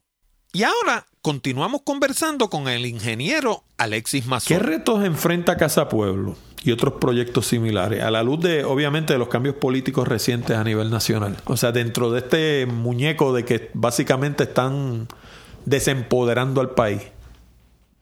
¿Cómo, ¿cómo ustedes se preparan para enfrentar esos vientos que vienen? Vamos a ponerlo de esa manera.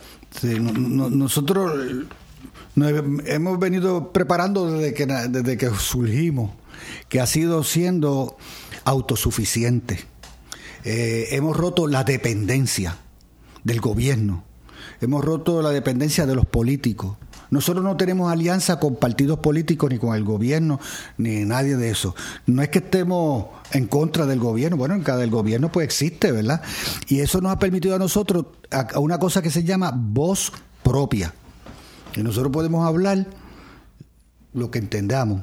Mm, obviamente nosotros no tenemos discurso antigobierno ni anti esto. Nosotros tenemos discursos propios para el desarrollo nuestro, pero desde la mirada de la comunidad empowerment, eh, empoderada, fortalecida. Ese es el discurso nuestro. Que, bueno, vamos, vamos a echar para adelante. Bueno, yo me imagino que ustedes no buscarán alianzas políticas, pero yo estoy seguro que los políticos vienen a buscarlo a ustedes, porque ustedes son lo que le dice al americano a force to be reckoned. O sea, ustedes, ustedes son una fuerza en este pueblo. Eh, una fuerza eh, física y psicológica, o sea, porque, porque han logrado penetrar en la psiquis de la gente. Así que yo me imagino que ellos sí se acercan a ustedes. Sí, se acercan cada vez que hay elecciones vienen por ahí. Este, mira, la marcha de, la, fue la marcha, eh, eso fue en el 2012, que era año de elecciones. Y nosotros estamos en contra del gasoducto, ¿verdad? Entonces, pues, ¿qué te va a parecer? Que los que estaban en el gobierno, pues nos miraban bien mal. Pero nosotros estábamos puestos al gasoducto, no era el gobierno, que, que lo pudieran reelegir. Pero entonces los otros venían por ahí como a juntarse para ganar adeptos, ¿verdad? Porque ah, estoy con Casa Pueblo. Y automáticamente estoy en contra de los otros. Sí. Y, y, no eran, ustedes no estaban en contra de ellos, ustedes estaban en contra de la idea. De la idea. La idea no era buena. Pero a los estos que vinieron a, coger PON, Ajá. Ave María, eso sí que es bien difícil. Hicimos una marcha en San Juan. Y no hablar de partido ni de quiénes eran ni nada. Ajá. Y vamos a salir del Capitolio hasta Fortaleza para protestar. Ok Y cuando estamos, nos damos cuenta que empiezan a llegar grupos y grupos y sectores y comunidades de todo Puerto Rico, cuando miramos así de momento que está los que se habían puesto al frente eran los legisladores de los que estaban allí y se metieron allí al frente. Y nosotros dijimos, wow. ¿Cómo bregamos con esto ahora? Entonces cogimos así por el micrófono como aquí y dijimos, va a empezar la marcha, por favor. Eh, saque la pancarta el grupo de Casa Pueblo, y Tanfred, y ahí vino el grupo. El segundo, en la segunda fila va el grupo de, de la comunidad de Cataño, el tercero de la comunidad de Ponce, que sé yo qué, decimos, y por favor, los legisladores, los distinguidos legisladores, eh, van al final. Entonces, wow, eso les, debe haber encantado. Se le dolió, se dolió de vicio. Y llegamos limpiecito, tú sabes, sin mancha. Ok. Porque hay grupos, que ahí es el problema, que utilizan al político para adelantar su causa, pero ellos no saben que el que está adelantando la causa es el político a base de la causa de la comunidad. Pues claro, porque los usa para tener quórum. Porque entonces luce que tiene un montón de adeptos cuando realmente no los tiene. Los adeptos son adeptos de la idea, no son adeptos de él. Mire, entonces nosotros aquí tenemos mucha gente sabia, inteligente. Entonces nosotros creemos en la ciencia. Eh, eso del gasoducto lo vencimos lo vencimos, aparte de la, de la reserva moral del país que se unió, ¿verdad? Pero también lo vencimos con el conocimiento técnico.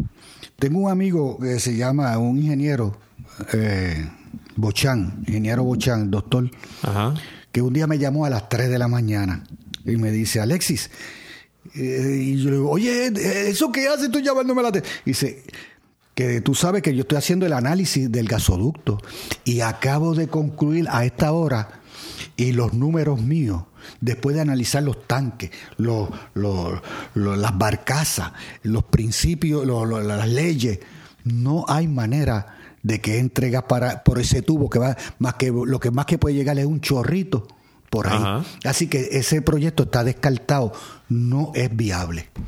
Y es que, es que eso uno lo miraba y de su propia faz era, era ridículo. Uno decía, pero ¿cómo tú vas a llevar gas a Yabucoa? Darle la vuelta a la isla completa para traerlo hasta Cataño. ¿Por qué no trae el contrayaugas a Cataño de una vez?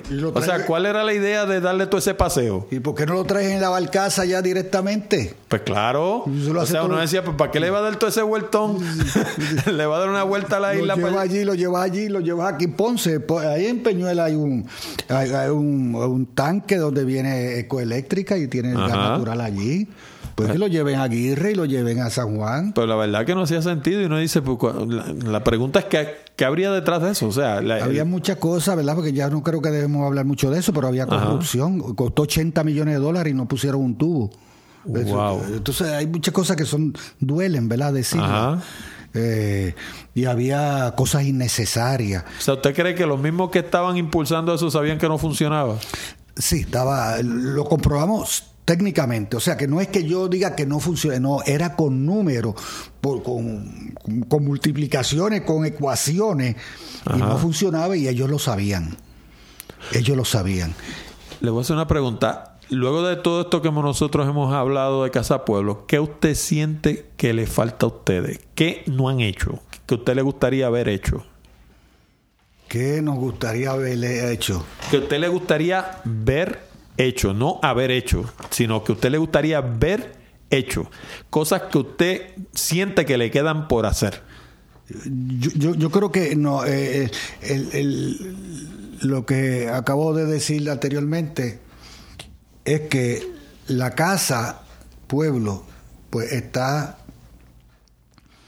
eh, protegida, está eh, sostenida por el país. De hecho, la Casa Pueblo, la estructura, hicimos una escritura, un fideicomiso de, para la casa, donde los fiduciarios del pueblo de Puerto Rico, ya nosotros no somos los dueños, nosotros somos los administradores. Y esto dicho sea de paso, cuando uno entra por ahí, esto tiene aspecto de una casa vieja. ¿Esto era una casa vieja o esto es una casa que ustedes la hicieron al estilo viejo? No, esta casa es de principio del siglo XX, del 1900 Esta casa tiene 1901, 2 o 3 por ahí. Ok. Y entonces la, la hemos restaurado, pero la hemos mantenido igualito. Sí. Lo que yo creo que no, nosotros debemos ir a, a donde debemos ir ahora. Ok. Porque es la evolución de la evolución. Ajá. Y la evolución de la evolución no es otra cosa que la reevolución. Nosotros sabemos que es la reevolución. Sí. La otra revolución no sabemos, la de almas y eso no sabemos de esa. Ajá. Pero la, la de los cambios sí sabemos. Me parece que ya es tiempo de que el modelo de Casa Pueblo se instaure en una región Se riegue. en, pero en, en una región específica y que diga, esta es una región autónoma, que diga, aunque sigan las leyes que existen, ¿verdad? Y nosotros estamos funcionando de una manera casi este, con autonomía, Porque la- los acuerdos los podemos hacer internos sin que no intervenga más nadie. Y el turismo aquí nosotros lo repartimos y nosotros podemos hacer 20 cosas donde no haya politiquería ni corrupción para evitar la corrupción. Yo creo que el modelo lo podemos este, establecer en una región donde haya todos los sectores participen, donde haya una democracia participativa, donde haya justicia, donde todo el mundo cuente. ¿Y Eh, cómo, ¿Y cómo se hace eso? eso Pues, de hecho, Yo- ¿cómo, yo- cómo ustedes han logrado mantener a la gente que le encanta meter las manos donde quiera que no metieran la mano en esto? O sea, ¿cómo ustedes han logrado mantener esto puro y limpio? Por- porque es- esto parece esto parece el sitio perfecto para el político buscón buscar la manera de meter las manos. Sí. ¿Cómo ustedes han evitado que metan las manos? Podemos empezar por ahí, luego entonces me explica cómo no las van a hacer que no las metan en un sitio más grande. No, Lo primero fue que aprendimos eh, a través del proceso no hacer alianzas con ellos, ni con los políticos ni con los partidos, pues sabemos del oportunismo que tienen. Y eso es lo mismo en Adjunta, que en San Juan, que en, que en Perú, que en Brasil. los políticos estos son los mismitos.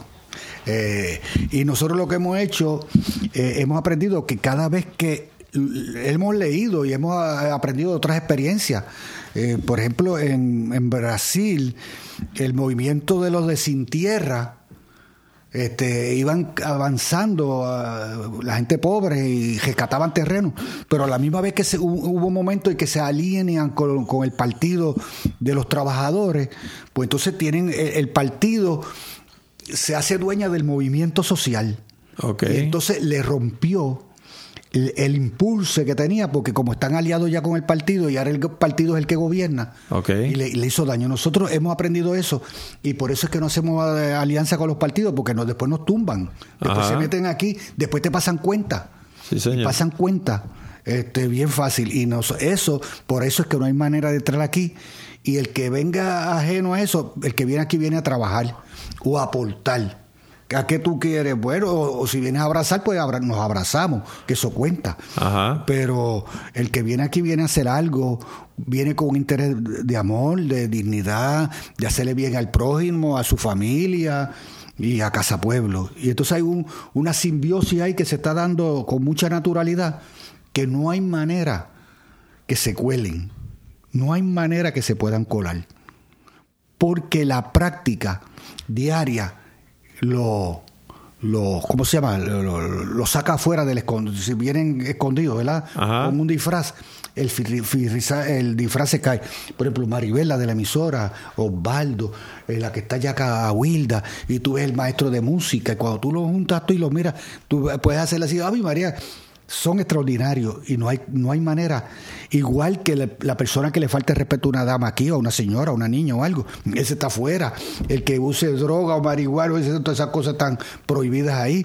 Este, cada cual tiene su vida personal, cada cual tiene su iglesia que va, iban de todas las iglesias, y en Casa Pueblo son de todos los partidos. O sea que ustedes no deportan los mormones, ah, digo, los, los, los musulmanes aquí ni nada de esas No, cosas. no, al Ok, contrario, o sea, aquí viene de todos lados. que Este- tenemos uno por ahí que anda deportando a los musulmanes, ay, mi madre. Hay un tipito por allá que no cree más que más que los de ellos. Qué muchachito, ¿eh? Y- pero yo creo que la humanidad y este movimiento de Casa Pueblo, que es movimiento, Ajá. eh, en el mundo se está dando. eh, pues ya- te- yo he leído bastante, ¿verdad? Y he ido a varios países, ¿verdad? Se está dando con otra, este, circunstancias distintas, porque cada país es distinto. Claro. Pero si tú te vas ahí a en Ecuador, hay varios escenarios eh, que están pasando cosas parecidas, pero están haciendo del desarrollo local la respuesta de los países está viniendo ahora no de lo nacional hacia lo local, que es lo que está ahora mismo, sino de lo local hacia lo nacional. Sí, porque es que se han dado cuenta que el aparato tradicional no le funciona y entonces lo que hacen es que montan un movimiento paralelo. Ustedes, eso es lo que son ustedes. Ustedes son un movimiento paralelo al gobierno. O sea, ustedes no, no funcionan bajo el aparato tradicional gubernamental, sino que ustedes están haciendo su propia cosa paralelamente, en, otro plano. o sea, no, no están metidos en, la, en, el mundo de ellos. y no buscando el conflicto con ellos. Correcto. si ellos buscan el conflicto de nosotros y pasarnos el tubo por el, por el bosque, pues lo van a tener. Lo van a tener. Y si van a hacer algo que afecta a la comunidad, nosotros nos vamos a oponer y la comunidad se va a juntar. Pero la pregunta es, todavía, para que una cosa como esta funcione y despegue, hacen falta una circunstancia que por ejemplo, si hablando como hablábamos ahorita, que si yo cojo Casa Pueblo y lo empaco en una fórmula, lo meto en una cajita y yo se lo llevo, digamos, a la gente de Ceiba, pues a lo mejor en Ceiba no funciona porque la realidad de Ceiba a lo mejor no es la de ustedes o ellos no piensan como ustedes ni están dispuestos a hacer la lucha que ustedes han hecho. O sea, tienen que darse unas circunstancias para que una cosa como esta florezca. Sí, es un proceso, es un proceso eh, de su gente, de, de, poder comprender la realidad política del país sin ser politiquero, ni meterse en la realidad económica, sin ser anti eso entonces es, una madurez. Aquí ya hay un proceso de madurez. 37 años hemos madurado y a nosotros se nos hace bien sencillo. El que llega nuevo a Casa Pueblo, el maestro de música el que llegó nuevo, a, a las dos semanas ya entiende el proceso y, no va a caer en el, en el, pescadito de que el alcalde lo invite para hacer tal cosa. Y dice, no, si yo tengo mi propia escuela de música, porque yo me voy para allá. Entonces eh, es un proceso de madurar, madurez política política en el buen sentido de la palabra política, ¿ves? Ya terminando esta parte de la entrevista, me hablaba usted de que, de que ustedes tienen una página de, o sea, le hablaba yo a usted, usted no me lo, todavía no me lo había dicho, pero ustedes tienen una página de internet. Eh, aparte de eso, ¿qué otros esfuerzos ustedes tienen en, la, en las redes sociales o en la internet o lo que sea? Porque la realidad es que hoy en día eso, esa es la vitrina de lo que sea ante el mundo. Ahí es donde lo ven a usted y ven lo que hace y ven eh, las ideas suyas. Sí. Bueno, nosotros estamos en, esto y tenemos blog y tenemos. Yo escribo una columna que se llama Alexis te cuenta eh, por Twitter. Yo no brego con, no tengo acceso a ello, pero los muchachos aquí sí. Y por Facebook. Por ejemplo, mira, el domingo yo jugué, me invitaron a jugar softball Ok. un equipo que se llama La Amistad contra otro equipo. Ambos de aquí de la Junta. Sí, pero de viejo. ok. viejo. Ajá. Entonces, este, pues yo fui allí a jugar y, cuando yo me doy cuenta, este, Normando Valentín, que le gusta el béisbol, el, béisbol porque era el de esto de Utuado. Y, ajá. Pues la noticia Normando Alexis jugó, batió hojita en el primer turno al bate. Entonces después se regó y después entonces este, yo cumplí años ese mismo día pero yo no dije nada en el parque, pero los otros lo averiguaron, entonces después otro, eso que tú estás diciendo, felicitar, yo recibía correos electrónicos felicitándome por el día de mi cumpleaños, yo, pero ¿cómo lo supieron? Por los medios de este electrónico.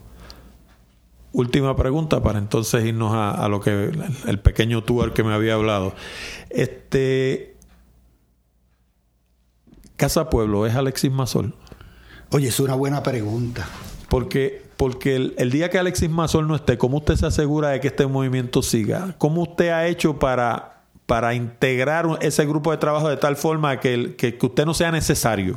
Mira, esa pregunta yo, me la he hecho porque mucha gente decía así, cuando Alexis no esté, desaparece Casa. Eso me decía mucha gente por ahí eh, hace años. Yo decía, espérate, ¿cómo se resolverá esto? ¿Esto será verdad? Bueno, yo sé, yo sé que yo he sido inspirador, ¿verdad? Para el movimiento y un poquito más que inspirador le he metido mano, tú sabes. Este, y, pero en la evolución de ese proceso han, evolucionado el, el, el hacer y el ser.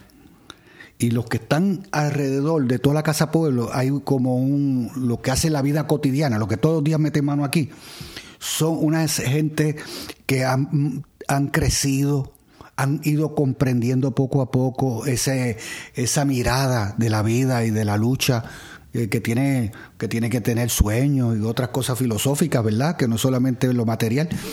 Y están entregados, son gente ya comprometida alrededor nuestra. Además, eh, hemos estructurado una junta de directores que funcione. Y ahí hay otra gente que no están aquí todos los días en Casa Pueblo, pero son de adjunta y fuera de adjunta y son profesores. Inclusive, está mi, el hijo mío, que es profesor del Mayagüez, el doctor Arturo Mazol. Y ese otro, otro círculo que está alrededor de nosotros. Eh, el aspecto legal lo hemos cubierto. Ya la casa no la pueden vender ni usar para otro uso. El fideicomiso de protección para la casa. Eh, hemos hecho muchas cosas para cuando eso suceda, estar más o menos preparado. O sea que la obra está hecha y la obra va a perdurar. Yo entiendo que sí.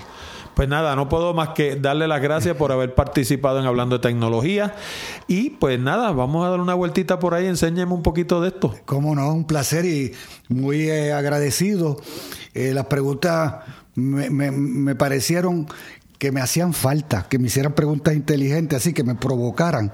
Así Ave que María. muchas gracias. Gracias, gracias un millón. Yo trato de, de, ¿cómo se llama? De, de, de, poner a pensar a la gente, no, no, no hacer las preguntas tradicionales, sino nada, como habrá notado, nuestras entrevistas básicamente son una conversación. Yo no, no son entrevistas agresivas, yo no trato de hacer quedar mal a nadie porque no me hace sentido. O sea, ¿cómo yo lo voy a invitar a usted a, su, a mi programa para luego entonces pegarlo de la pared y arrinconarlo? No, esa no es mi idea. Mi idea es conversar con la gente, explorar el, mundo de las ideas y pues ponerlas ahí para que las quiera las recoja y el que no, pues se las pierde. las pierde. O sea, en estas cosas yo, yo he traído aquí gente de todos los andares de la tecnología y de, y de los andares de, de la vida y pues eso está ahí. Escúchalo. Si te parece bien, aplícalo. Si no, pues no lo aplique.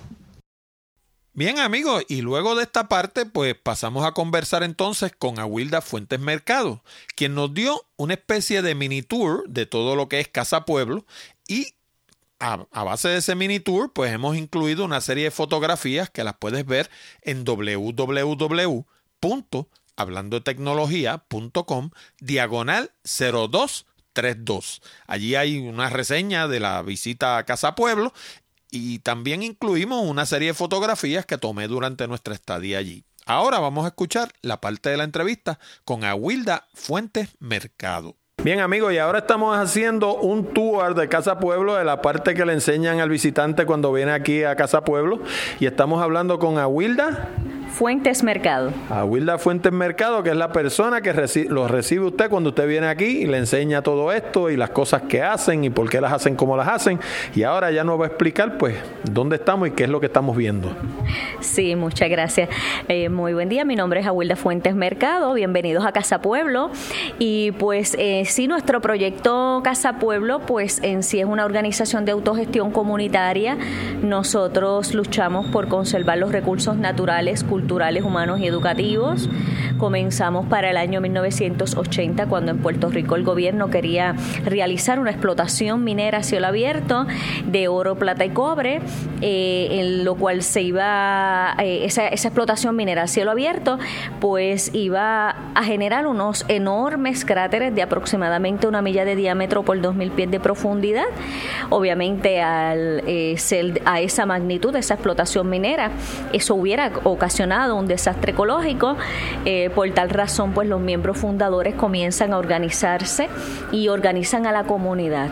Luego de durante seis meses ir casa por casa, comunidad por comunidad, educando y llevando la información sobre esa situación, pues realizan su primera jornada antiminera en nuestra plaza pública, eh, donde entonces esperaban eh, que la comunidad respondiera luego de haberle ¿verdad? orientado y educado.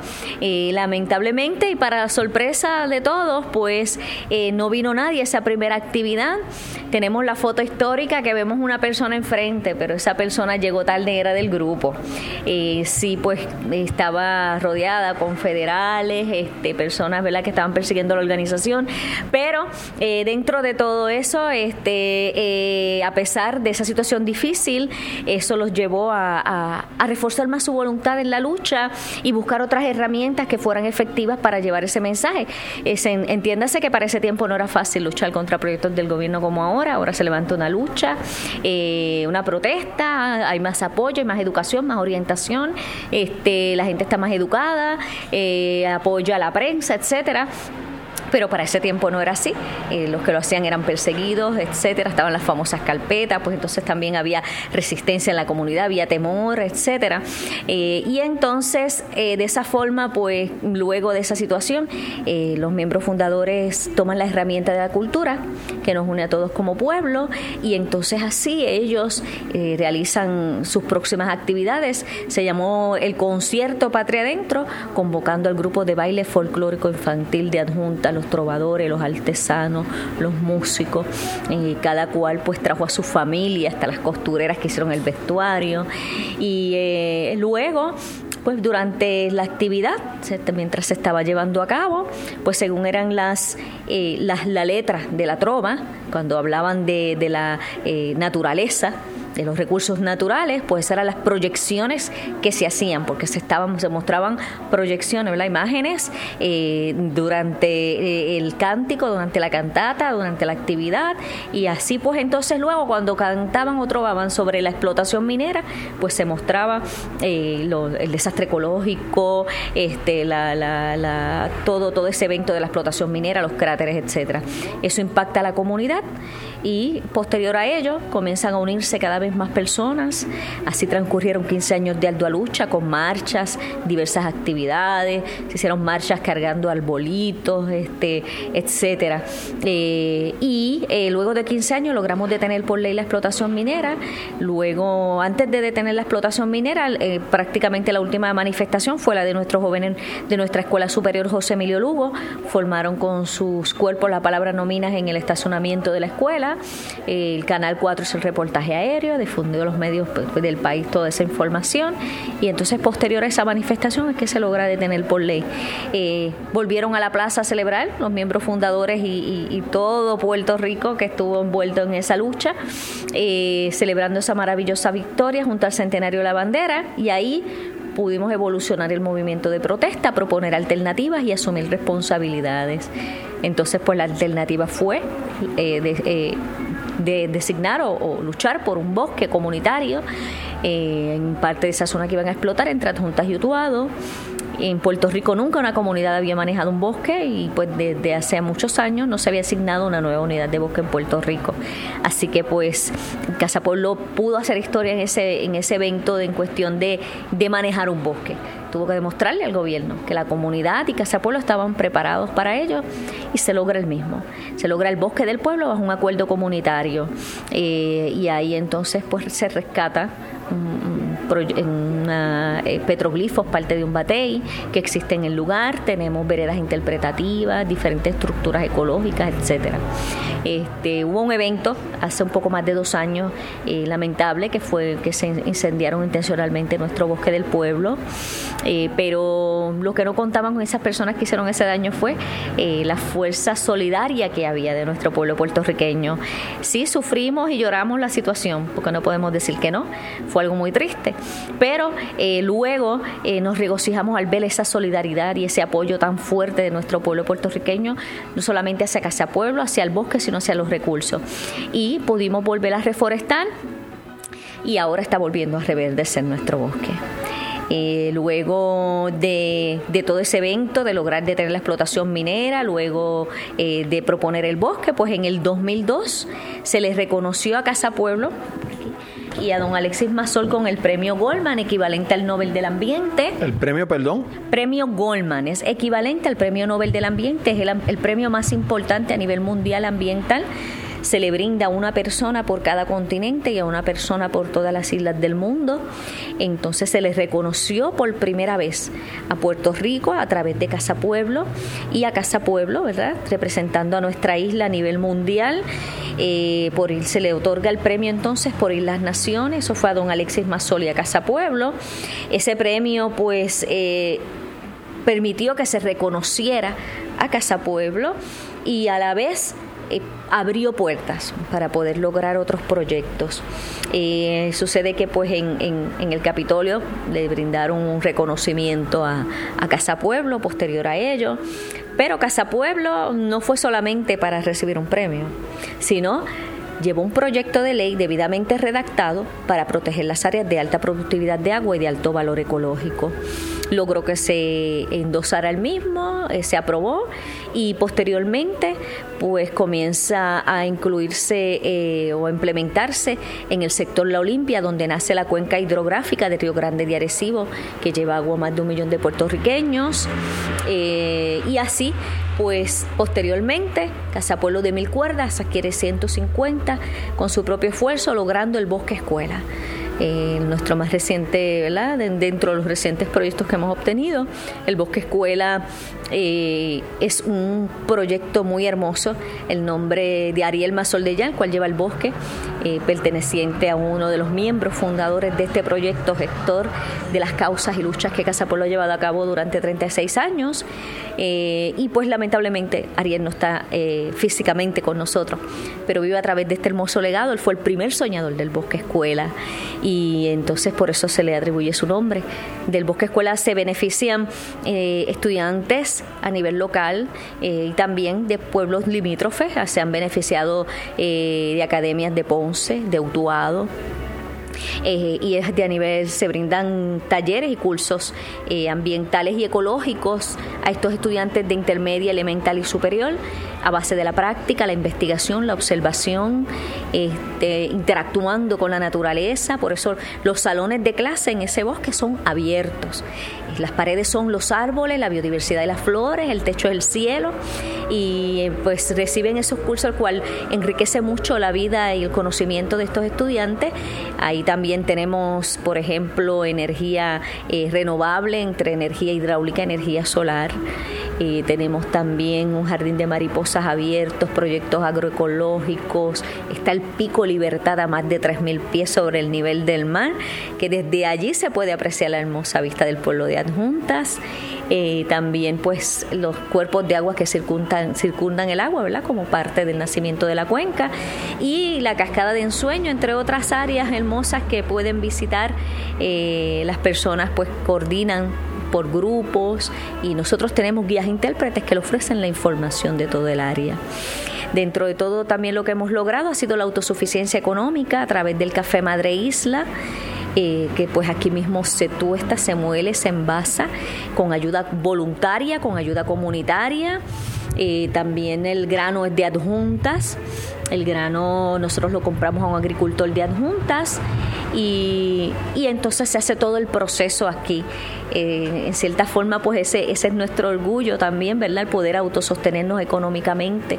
Y nos complementa esa economía que nos brinda el café, la tienda artesanal, las aportaciones, los grupos nos hacen aportaciones, los visitantes, eh, y así pues podemos autosostenernos, continuar trabajando por nuestro país. Tenemos energía, como ya ustedes saben, energía hidráulica, energía solar. Aquí en Casa Pueblo tenemos energía solar instalado en nuestro proyecto.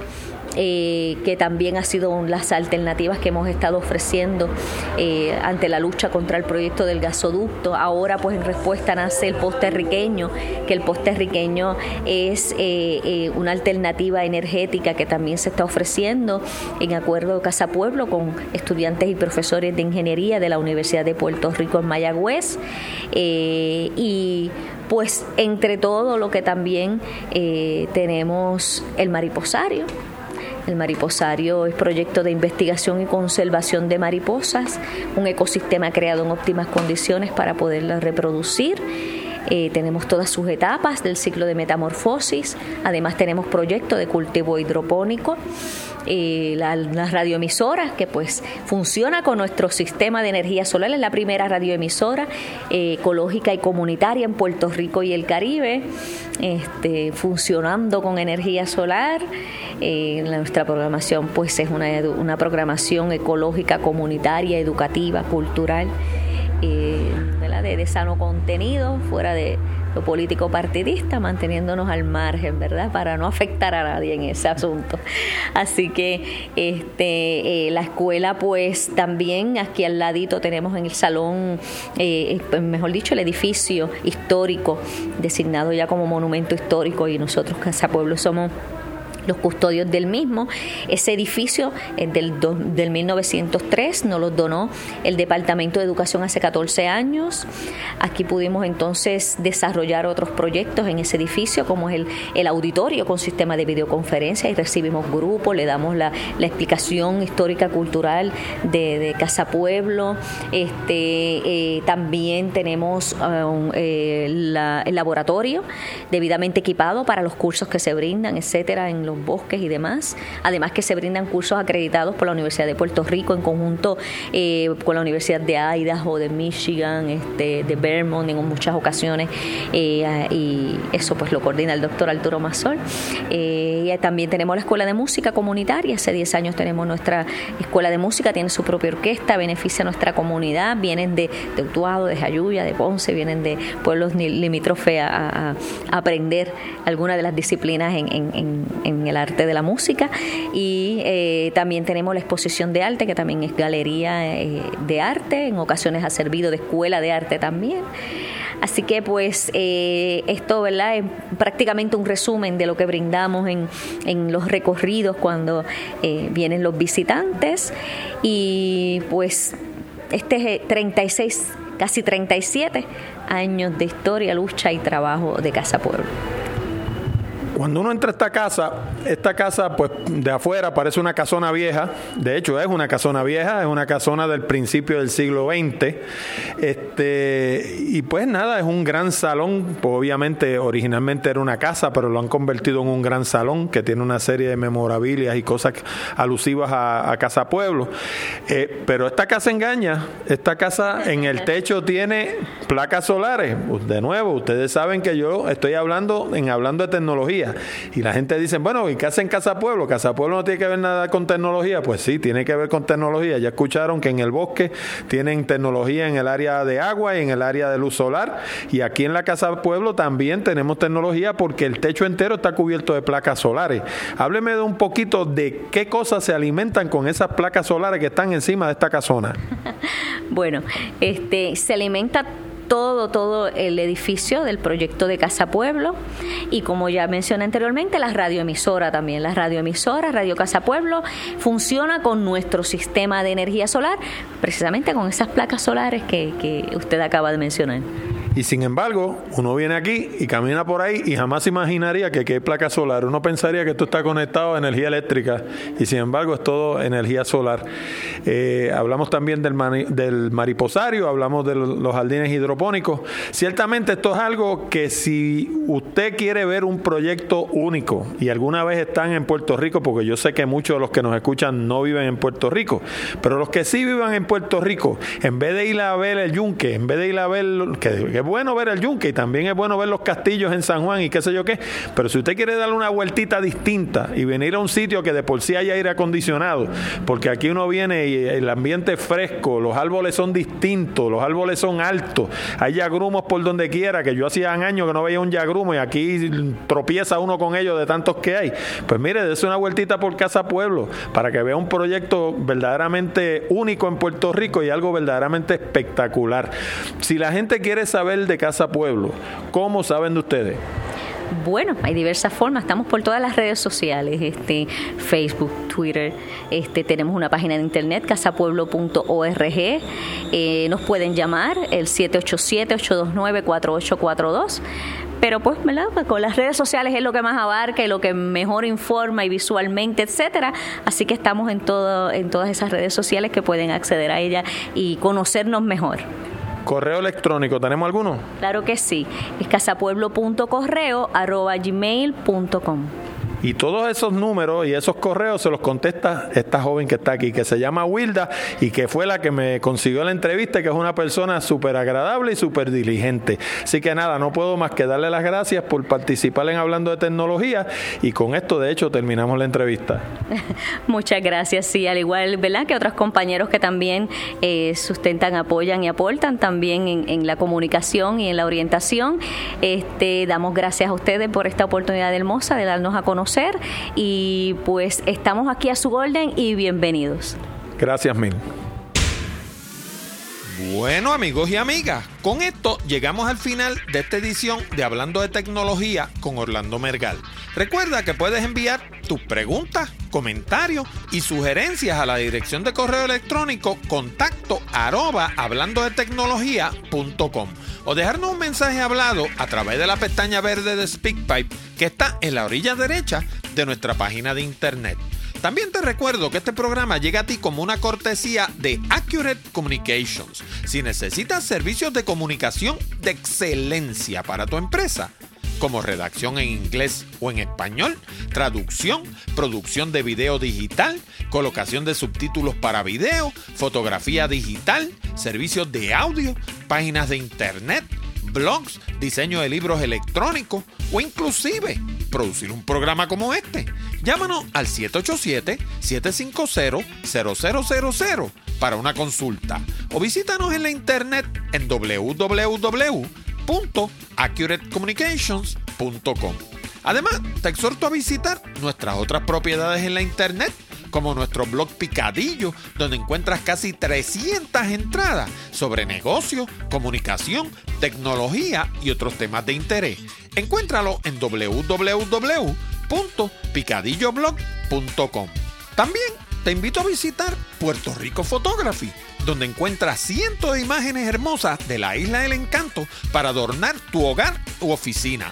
Encuéntralo en www.puertoricophotography.com. Y hablando de la isla del encanto, si te gusta viajar, no te pierdas Puerto Rico by GPS, donde encuentras fotos, información, audio, video y mapas con coordenadas GPS para llegar a cientos de lugares hermosos en todo Puerto Rico. Encuéntralo en www.puertoricobygps.com. Te habló Orlando Mergal. Con esto me despido hasta la próxima semana cuando discutiremos más temas interesantes del mundo de la tecnología. Hasta la próxima, amigos.